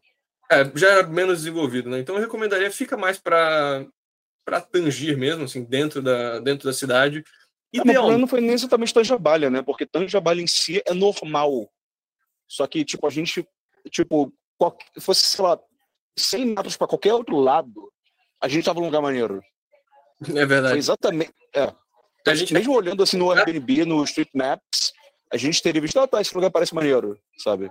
Ah, tá uhum. assim, tá em desenvolvimento, mas parece, sabe? Porque tinha academia ali, tinha mercado, sabe? Tinha é acesso é a coisas. É Foi exatamente pegou... o prédio que a gente pegou. É que a gente pegou um lugar que tava assim, no último assim, na descida de um morro em que estava sendo desenvolvido, estava sendo desenvolvidos novos prédios também. Né? Então a gente estava meio que no fim da, da, da daquela região. Né? Então acabou sendo uma decisão de Airbnb ruim. E, bom, né, vocês podem ver, mesmo nômades que já estão aí há um bastante tempo, às vezes também é, pisam na bola fazer uma reserva. Mas ainda assim, né, no geral, Tangier foi, foi uma cidade muito massa e vale a pena conhecer, assim, com certeza. Principalmente a parte histórica e a parte de natureza também. Nossa, sensacional. É, bom, a gente usou Tangier como base, mas a gente não ficou apenas em Tangier. Né? De lá você também tem conexões para outras cidades e no norte tinha alguns lugares que entraram em mente assim para a gente visitar. É, Tetuan é outra cidade que é muito conhecida e que também é bem visitada. Uh, Ceuta é um, é um lugar que é pertence à Espanha, que a gente chegou a considerar visitar, mas acabou não, não indo, mas fica ali naquela ponta do Marrocos. E Chefchaouen também era outra cidade que a gente né, queria visitar, porque é um, também é uma cidade muito turística, a cidade azul. Né, então, a gente pode falar pela ordem cronológica e começar por Tetuan primeiro. O que você acha? Sim, é apenas natural, eu acho. Bom, então, Danilo, para começar, o que, que você achou de Tetuan? Assim, quais são as primeiras impressões? Cara, como eu disse agora há pouco, eu achei que foi tipo basicamente tudo que a gente entendia, só que um pouco é, ligeiramente pior. Sabe? Tipo, a praia não era tão perto, não tem praia em Tetuan, porque Tetuan está um pouco mais para o continente. Aí você tem que pegar um táxi por, tipo, sei lá, meia hora para chegar no litoral. Chegando no litoral, assim, a praia é maravilhosa, assim, cristalina, água, todas aquelas coisas que a gente falou de Tangier tem lá, só que o acesso é bem mais inconveniente, né? Uhum. Cara, eu diria o contrário, na verdade, mas assim, só para o pessoal entender, Tetuan é uma cidade que fica no vale entre duas montanhas. Então a vista é muito bonita, sabe? Você tem montanhas por diferentes lados, e aí de lá você realmente tem que pegar um táxi até a praia. Só que a praia em si, praia, as praias boas em Tetuan, elas são lugares que você dá para ficar. Né? Você tem ali mercados, você tem lugares para comer, você tem farmácia, você tem academia, você tem né, táxis, enfim. As praias boas de Tetuan são lugares que você dá para pegar um Airbnb. É, principalmente ali Madik e Cabo Negro foram, foram, lugares que a gente foi. Nossa, assim, a praia é maravilhosa, maravilhosa demais. Já as, as melhores praias de Tangir, né, Achacá uh, e ali por perto, não tem muito lugar para ficar. É um lugar um pouco mais isolado, é só praia mesmo. O que né, é maravilhoso se você quiser só praia. É maravilhoso se você quiser talvez pegar um, ficar num hotel. Né? Se você quiser ficar num hotel, legal. Mas fora isso, não tem muita coisa. Né? Não é um lugar que tem, tem uma centralidade urbana. Né? Então, nesse sentido, acho que se fosse para ficar num lugar, ah, eu quero ficar num lugar a cinco minutos de uma praia muito massa e é isso que eu quero, né? ficar numa vila de praia, eu diria que Tetuan é um lugar naquela região de Tetuan acaba sendo melhor do que Tanger por conta disso. É, mas o que você pagar para ficar num Airbnb ali no Cabo Negro, por exemplo, você, ou na Marina, como é que é o nome? A Marina de Zimir, você pagava um, sabe, um lugar assim em Barcelona. É, Acho que o, preço não justifica. O, o, custo realmente não, não justifica. A não ser que você realmente queira ficar no Marrocos por algum motivo. Mas, bom, que mais de Tetuan? É, Tetuan tem uma Medina bem grande, assim, foi um lugar que, em termos históricos, é, tem coisas bem massas, assim, tem um, tem um palácio, tem, tem parques, tem museus também é, do tempo, com coisas do tempo romano e tempo fenício. É, a Medina lá é muito interessante, porque ela é uma Medina que tem várias portas, né? É, tem, acho que é a Medina que tem mais portas ali que a gente visitou né? no, no Marrocos. E, assim, é legal, mas o, o Sulk foi um dos mais sujos, acho que a gente chegou a, a visitar. Assim, não não estava tão legal. A praia realmente foi o que foi massa e também acho que é algo que vale a pena para fazer em Tetuan, é, mas aí é coisa de um dia, né, não para ficar longo tempo. É andar de quadriciclo, cara, porque ali você tem umas rotas de montanhas e lagos e colinas e florestas também que, cara, a gente pegou para andar de quadriciclo lá e, sabe, é uma mudança de cenário a cada 10 minutos. Sabe, uma hora você está andando em campos, uma hora você está na frente do lago, outra hora, enfim, igual eu acabei de falar. Né? Acho que esse foi um, um highlight, com certeza, é, da, da parte de Tetuan. Aquele passeio com quadriciclo foi maravilhoso, cara. A gente poderia ter feito umas outras três vezes ali, não ia me cansar daquilo tão cedo. E a gente pegou umas rotas assim, bem, sabe? Tipo, a gente pegou um lago. A gente tem foto com isso. Quem segue o Francisco no Instagram pode ver, sabe? Depois essas fotos, assim, aquele. Não era bem um lago, na verdade, é uma barragem, não era? Barragem de, era, de Izmir. Nossa, aquele lugar era fantástico. E depois a gente foi também assim, por, por dentro de um, um bosque. Foi, foi muito bom. Uhum. É, essa parte de, de Tetuan eu diria que vale a pena. Uh, no geral, também, assim, tem várias opções de, de comida, várias, várias coisas para fazer. Isso é algo que vale mencionar. Entrando de novo no Marrocos inteiro, uh, não é um lugar que tem uma variedade de comida internacional tão grande. Né? É um país que a maioria dos restaurantes que você passa vai ser ou de comida marroquina, ou vai ser uma variedade de fast food, tipo tacos, shawarma, hambúrguer ou pizza. É isso, isso é, assim, 90% dos lugares que você vai. É, Tangier, o país inteiro, né? E acho que é uma coisa assim, meio que, tipo, porque como é um país muito paternalista, tipo, muito, né? Tipo, todo mundo tem a mãe em casa cozinhando. Então, tipo, se você vai comer comida normal, sabe, tem a sua mãe, uma coisa assim. Eu acho que é assim que funciona. A impressão que ficou foi essa. E você só vai pra rua para pegar, tipo, coisa rápida. Então, por isso que, tipo, basicamente você só vê fast food um ou outro lugar que você vai ter uma comida um pouco mais tradicional. Em Tanger, a gente viu bastante assim, restaurante exótico, tipo comida europeia, comida asiática. Mas de maneira geral era só fast food. Exato, né? Então isso é algo que no geral do Marrocos é, eu diria que é um ponto negativo, assim, para você provar comida marroquina, ótimo, fantástico, mas depois de um tempo né, acaba por enjoar. E aí, Tangier e Tetuan, a variedade de comida até que era um pouco melhor, né? A gente teve, pô, a gente comeu um chinês sensacional lá em Tangier, e o japonês que a gente, o restaurante japonês que a gente foi lá em Madik também estava bem massa, mas ainda assim, né, no geral você tem menos variedade, mas nessas cidades grandes, nesses lugares você tem um pouco mais de, de escolha. Né? Mas, ok. Alguma outra coisa para adicionar de, de Tetuan? Ah, eu vou dizer, é, a praia né, também muito bonita, tava com bastante gente, né, comparado com comparado com a e tal, assim, acho que tava com mais gente. E que mais? No geral, também água boa, mais quente do que do que a de Achacar.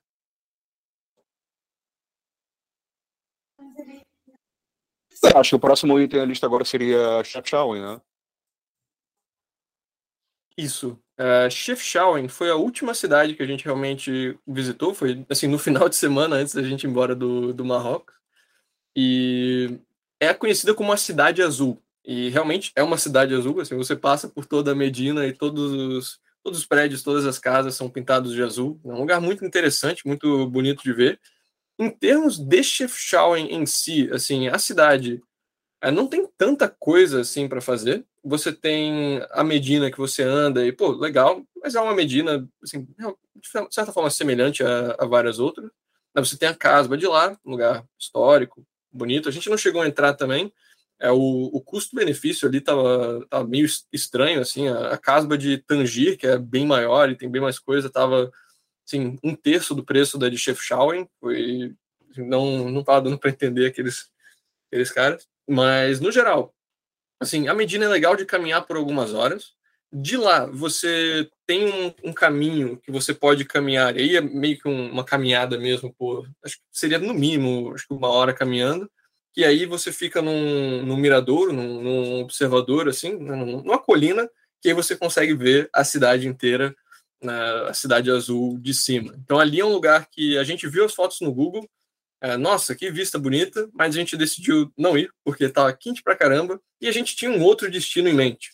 Né? E esse destino a gente vai falar daqui a pouco, mas antes disso, Danilo, do seu lado, o que, que você achou de Chefchaouen? Eu achei, tipo, tava muito muito turística, sabe? E por conta disso tava assim três vezes o preço. Tá, tinha muito aquela coisa de tipo, ah, para gringo é mais caro. Tava você e a, a nossa colega ali marroquina e falou, ah, para vocês e tipo na cara de pau, foda-se, tipo, ah, para vocês é 10 dirhams e para mim era 60. A gente, ah, vai tomar no seu cu, a gente vai para outro lugar. Então uhum. isso foi um é. pouco mais, mais, mais chato para o pessoal, né, o dirham é a moeda do Marrocos e mais ou menos a conversão é que 10 dirhams dá 1 euro, né, por aí. Então, no caso, seria 6 euros para entrar na Casba e já em Tangier foi assim, 2 euros para a gente entrar. Então, não, não, não fazia muito sentido. Mas, bom, ali eu achei também que tinha bastante turismo marroquino. Né? Além dos turistas de fora, você quando a gente foi naquela micro cachoeirinha é, ainda dentro de Chefchaouen, estava cheio de marroquinos e marroquinas indo ali vendo lugar e tal. Então acho que é um lugar de turismo interno forte também. É, mas acho que a parte mais interessante daquela viagem, na minha opinião, foi que de Chefchaouen, você pega, vai para a estação de Grand Taxi e lá você consegue ir para Akshu.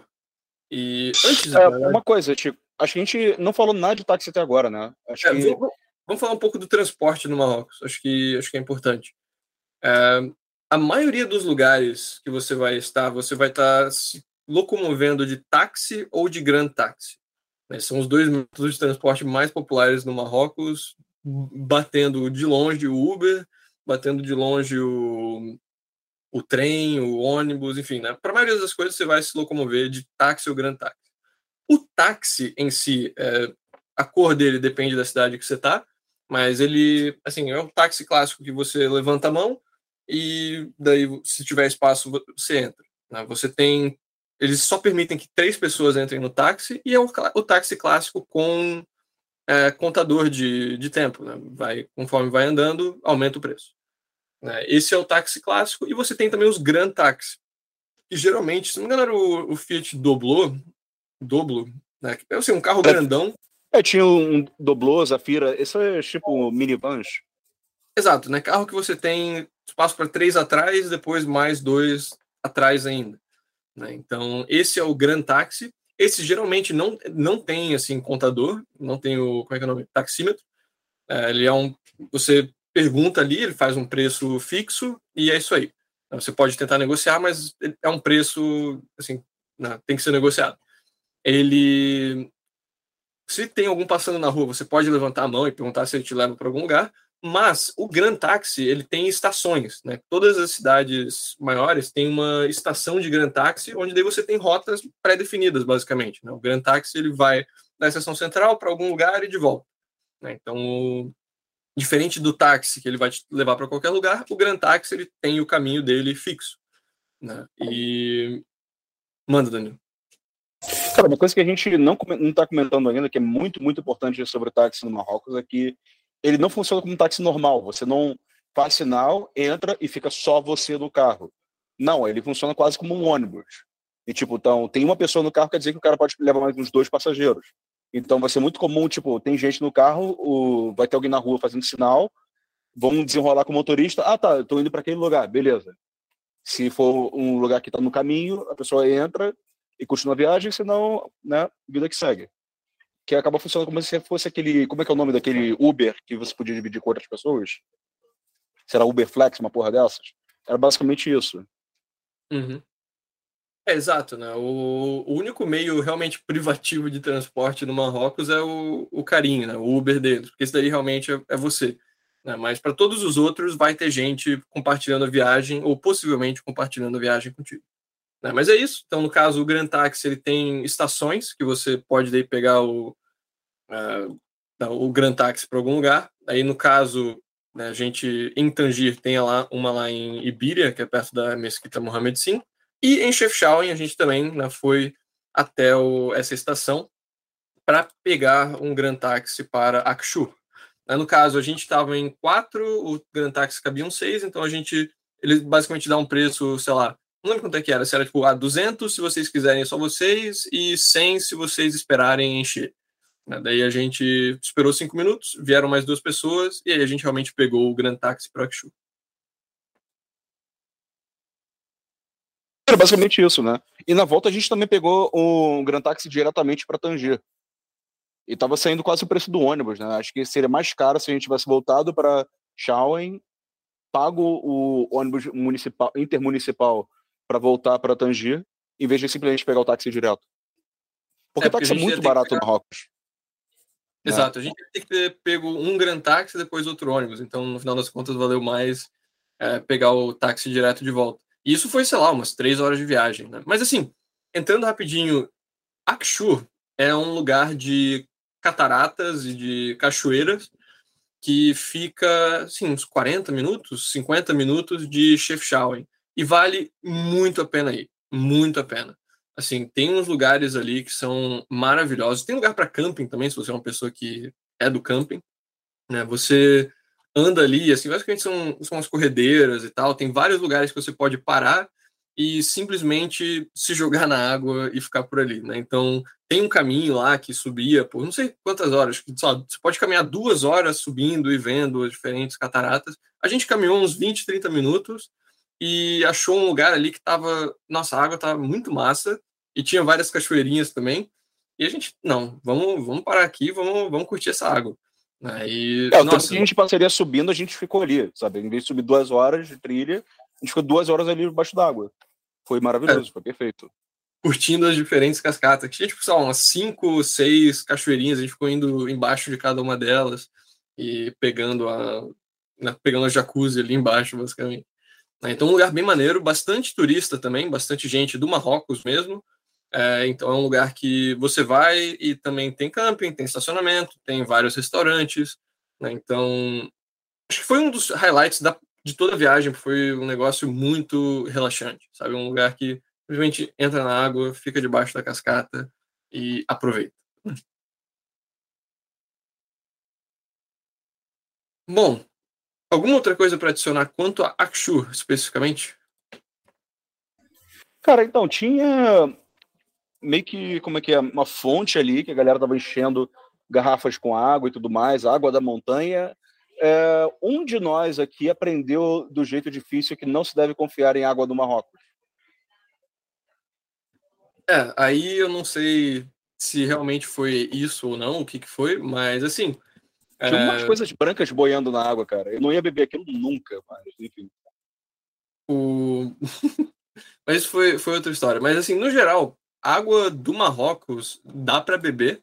Na água da torneira, assim, a gente. Eu estava tomando água da torneira do Marrocos de Agadir até Tanger, né, uma viagem inteira, e não tive nenhum problema. O Ahmed também falou que lá todo mundo toma. Só foi nesse caso especificamente que a gente foi, foi para Akshur, e depois no restaurante o garçom me ofereceu água, água direto da montanha e eu resolvi tomar e realmente não, não fez bem para o meu estômago depois.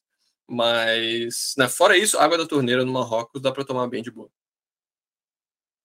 Bom, creio que a gente pegou aqui todas as cidades que a gente realmente visitou. Né? Fora essas, as duas principais que a gente não foi foram, como mencionado, Marrakech e a cidade de Fez, que também era uma antiga capital, é um lugar também bem imperial, que assim tem uma reputação bem massa. A gente ouviu, inclusive, que no Ramadã, que é o mês sagrado dos muçulmanos, em que eles estão fazendo a, o jejum, né? enquanto o sol está enquanto o sol está no céu, eles estão fazendo jejum né, que ali os ânimos ficam mais altos, porque os homens não estão podendo comer, não estão podendo né, fazer outras coisas, e que daí, por conta disso, durante o Ramadã em festa tem muito duelo de sabre. Você tem né, caras lutando uns com os outros e decepando a mão, enfim. Né, daí foi uma cidade que a gente realmente estava com muita vontade de conhecer, mas acabou que não, não, não encaixou na, no, trajeto de viagem.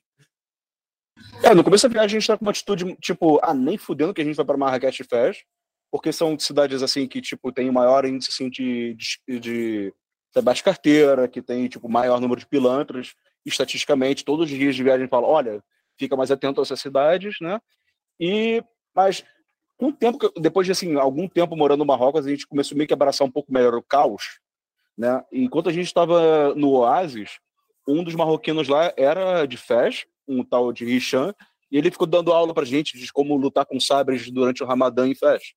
Tipo, uma mão vai o sabre, outra uma garrafa de ácido, e ele, tipo, ah, sabe? Explicando como funciona, foi muito engraçado. É, isso é algo que, assim, é, a cultura lá é muito diferente, né? Isso, agora, deixando de falar de cidades e começando a falar sobre Marrocos em si, é, focando mais nessa parte, né? O, o próprio Richan, que a gente conheceu, era um cara de festa, ele é um guia turístico, e a gente conversando com ele, assim, ele fazendo piada que, ah, os meus, meus antepassados que vendiam os escravos para vocês portugueses. É, e, pô, bons tempos e coisa assim, sabe? Um humor completamente não politicamente correto, não. O cara é, fazendo piada com, com fazer tráfico de escravos e, ó, oh, aqui que a gente vendia eles e tal. Né? Então é bem, bem pesado. Cara, né? Richard não tinha nenhum pudor. Isso que era fascinante nele. Era um cara tão, sabe, transparente, assim, no melhor e pior sentido da palavra. Sim.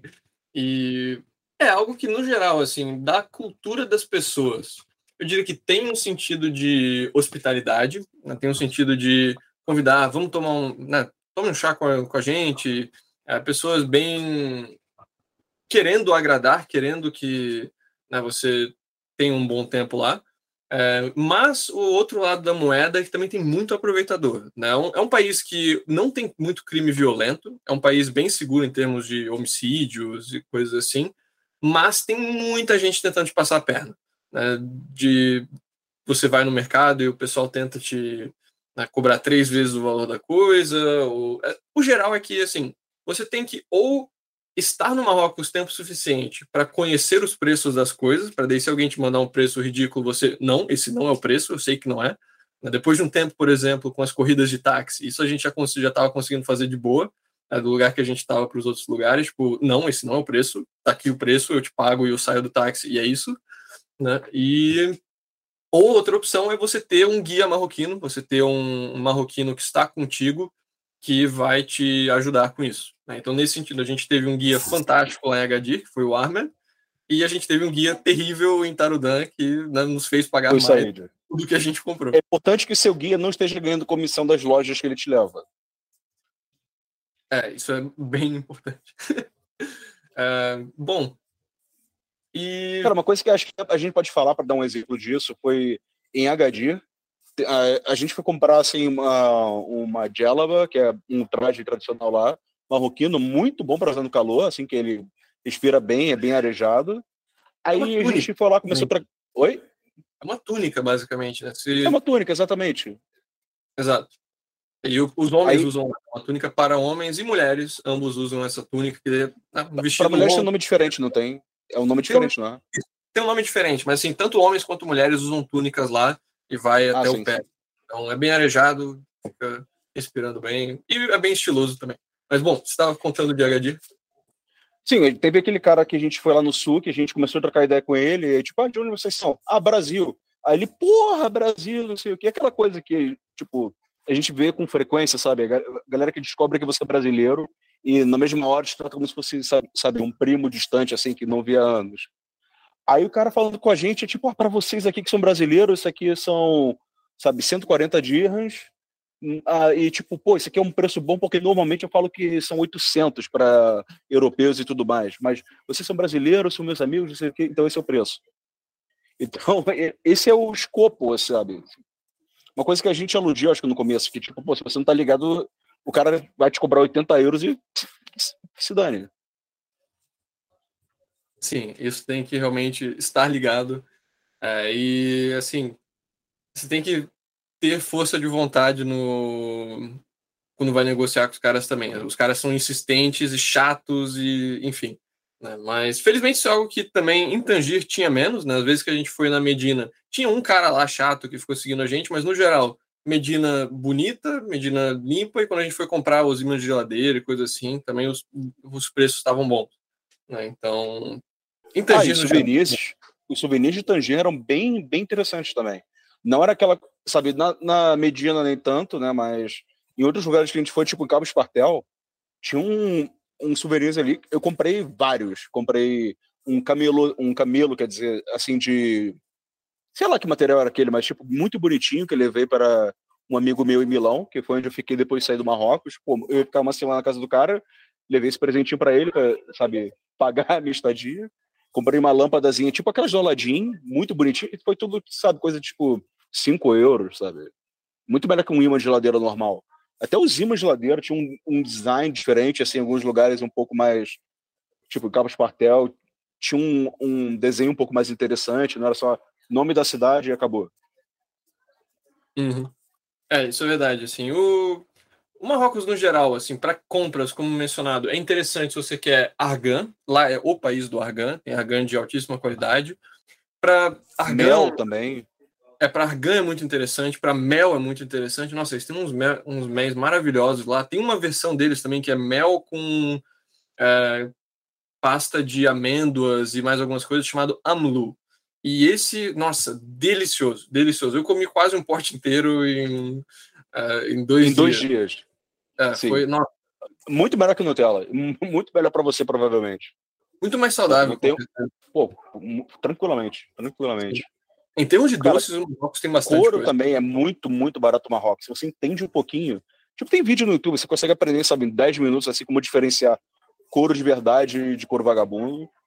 Sabe, um couro bom, comprei um cinto de couro de camelo, foi tipo, o quê? 8 euros que eu paguei. Muito bom o, o cinto. Né? E, sabe, tecido de maneira geral, se você tem um bom tapete, a gente ficou fazendo piada sobre isso o tempo todo, cara. O Chico, ele fica pedindo para ficar tirando foto para botar no Instagram dele. E toda hora, sei lá, tipo, ah, faz uma coisa assim, faz uma coisa assada. E, tipo, metade do tempo, tipo, pô, sabe o que seria legal? Fingir que você tá vendendo tapete. E a gente carregou isso pro resto da viagem. Tipo, ah, é, foi... faz assim, com a mão assim, como se tivesse. Sabe, assim. Exatamente. É, e assim, Virou os tapetes. Nossa piada interna tem tapete desde pequenininho até tapetes gigantes mesmo, assim. E você, ao, ao passar numa loja de tapetes, eles imediatamente falam: não, não, isso aqui uh, a gente pode fazer o envio para onde quer que você more no mundo e tal. Tipo, eles mandam essa parada, sei lá, container ou de avião e assim, manda até para o Brasil mesmo. Né? Então isso, isso tem também. Uh, bom, no geral, o que mais dá para falar? Cara, um ponto muito importante é a questão da cultura. Né? Não é um país em que você vai. É, assim, é uma cultura muito diferente, é uma cultura muçulmana. Não, não tem álcool na maioria dos lugares. Você ainda tem fumo, né? você tem é, xixa, você tem né, nos, nos lugares várias coisas com tabaco e coisa assim. É, você tem maconha também, lá um lugar que eles têm muitas plantações enormes de maconha, a gente inclusive passou no caminho por Akshur. Né, você tem no Marrocos alguns, alguns lugares, algumas zonas são legalizadas para fazer o plantio de maconha. Né, então lá também vem rachixe, coisa assim. Né, então é um país que tem muito disso, mas não tem muito de álcool. Você está reservado algumas pequenas lojinhas e não pode beber em público, obviamente. Né? Então... É, álcool mais no norte do país, que é mais fácil, Marcelo. Tem uma cerveja local, chamada Casa Blanca, inclusive, sabe? Exato. E outro ponto também ah, é... Diga, Antes de continuar, acho que só para pontuar, xixa, para quem está no Brasil, é narguilé. Acho que a galera não conhece tanto como xixa no Brasil, isso. Ah, verdade. Exato, narguilé. É, bom, e outra coisa é a cultura, assim, de relacionamento homens e mulheres. Né? Não é tão normal é, é uma cultura muito mais fechada, muito mais baseada também em, em casamento.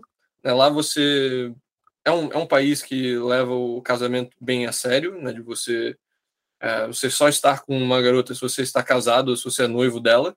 Né? E aqui eu tenho uma história bem, bem engraçada, uma anedota que eu vou compartilhar. Eu estava saindo no Marrocos, no, no Parque Milata, inclusive, a gente estava dando uma caminhada, e estava eu e uma garota marroquina.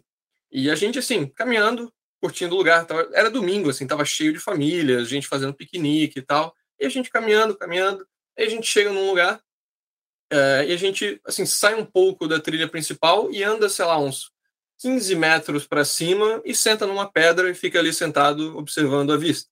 E assim, não era um lugar isolado, a gente não estava, sei lá, indo para o meio do mato, né? Era um lugar que, de onde a gente estava, a gente claramente conseguia ver as outras pessoas passando e as outras pessoas passando conseguiam nos ver. Né? Então a gente estava sentado ali e tal, a gente ficou de mão dadas e, assim, conversando de mão dadas, e daí a gente estava ali sentado em menos de cinco minutos da gente começar a dar as mãos e ela botar a cabeça no meu ombro, vem polícia por trás da gente, a cavalo, falar para a gente separar, vir perguntar, pedir os nossos documentos, mostra quem vocês são e tal. E daí a mina imediatamente super nervosa e tal, porque ela tinha esquecido a, esqueci da identidade dela, teve que pegar carteira de estudante, coisa assim. E daí, assim, depois que pegaram os documentos, eu rindo internamente um monte, né? e daí eles mandaram a gente, oh, separa isso aí, volta pra trilha aí, é, e ainda mandaram para ela um, você não era para estar tá fazendo isso aí, tu não sabe que isso aí é haram? É, e né, mandaram a gente voltar para a trilha principal. Então, assim, haram lá é algo pecaminoso, né, algo coisa de pecador, e depois dessa conversa, a gente foi, ela foi me contar e tal, eu fui descobrir que, por exemplo, se você fizer é, sexo antes do casamento lá no Marrocos, tem uma pena de prisão também.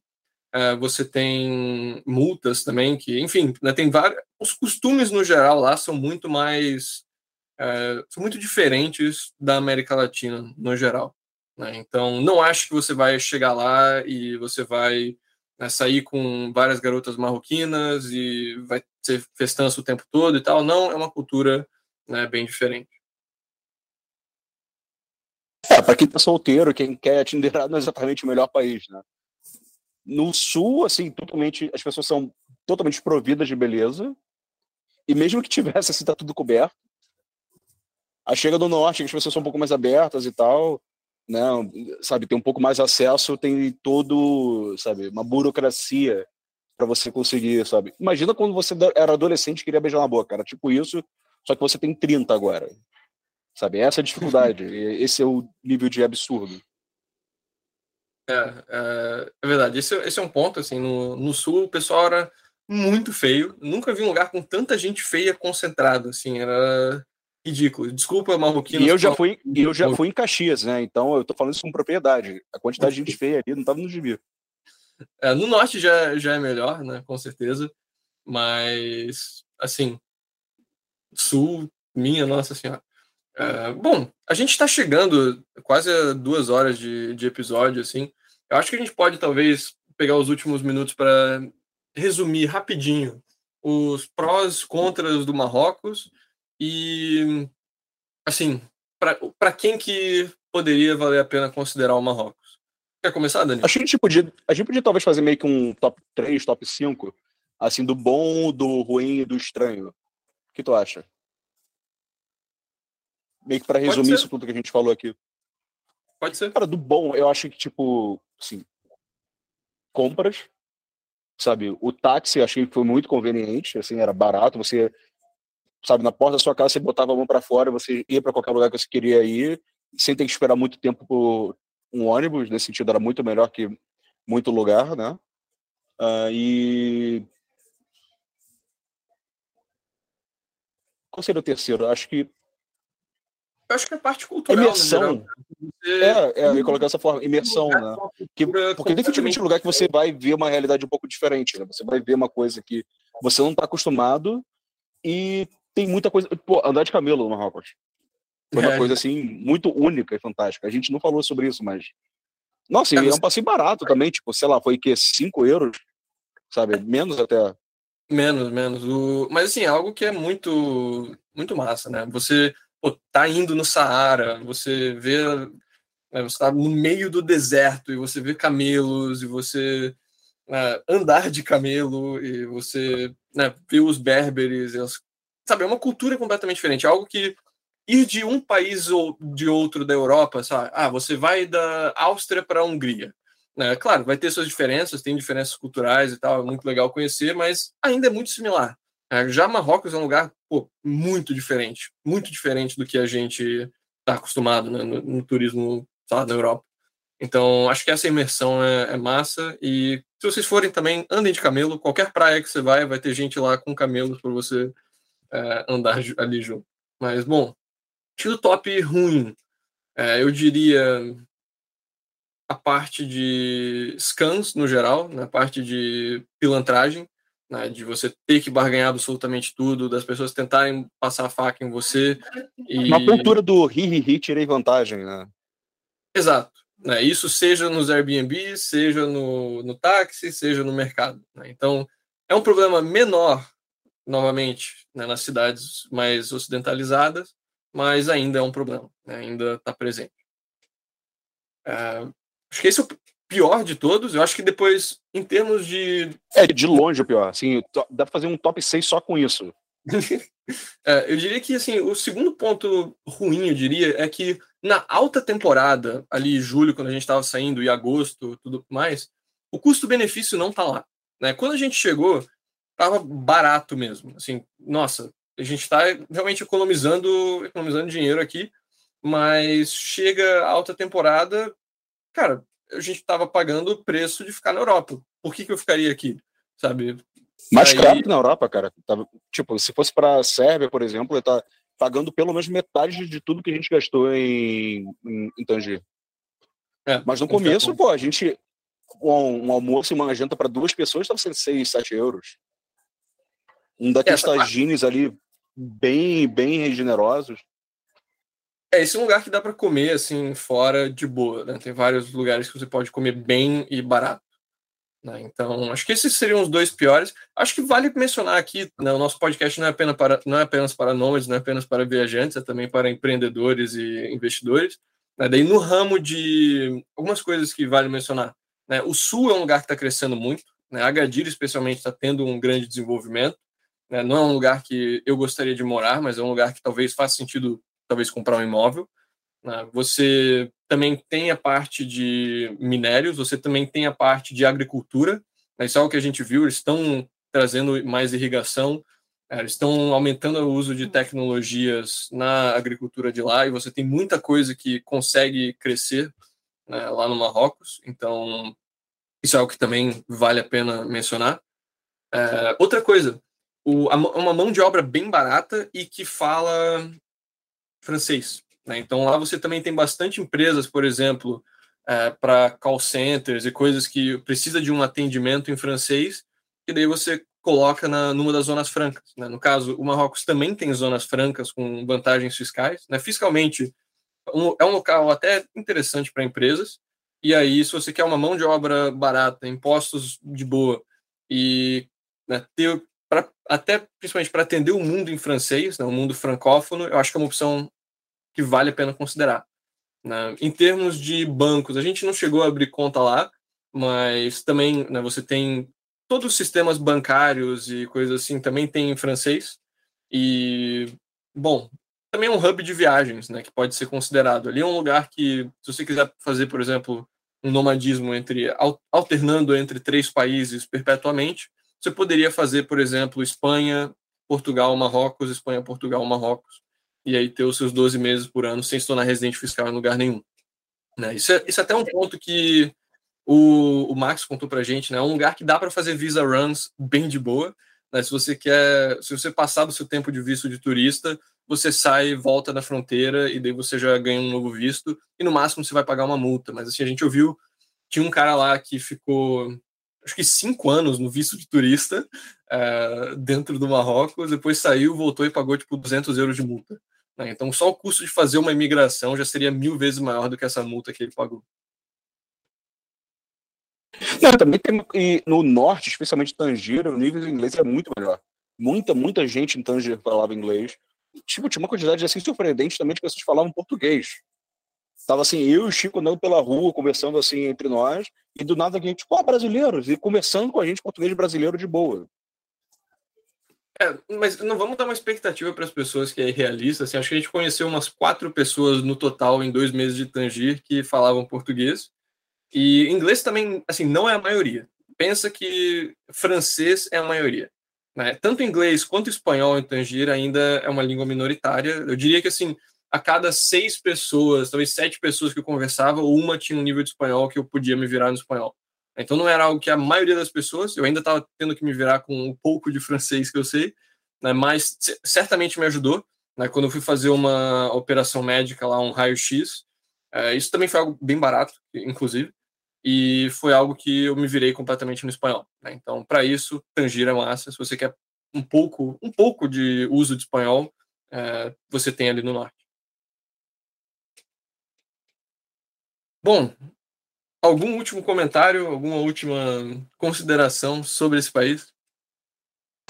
Faltou a gente ir parte do estranho, né? Tipo, alguma coisa que não é necessariamente ruim, mas é uma coisa que fica te fazendo, tipo, nossa, eles têm isso aqui, né? que a gente poderia comentar, sabe? É, banheiros. Banheiros de ficar de cócoras. Isso eu teria mais no ruim, na verdade, porque não tem papel higiênico em lugar nenhum.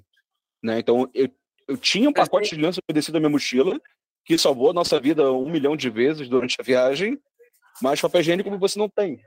Né? É, é, porque eles têm esses banheiros de que você fica de cócoras, e ali você tem basicamente um, uma torneirinha e um baldezinho de água, e aí você que se limpa.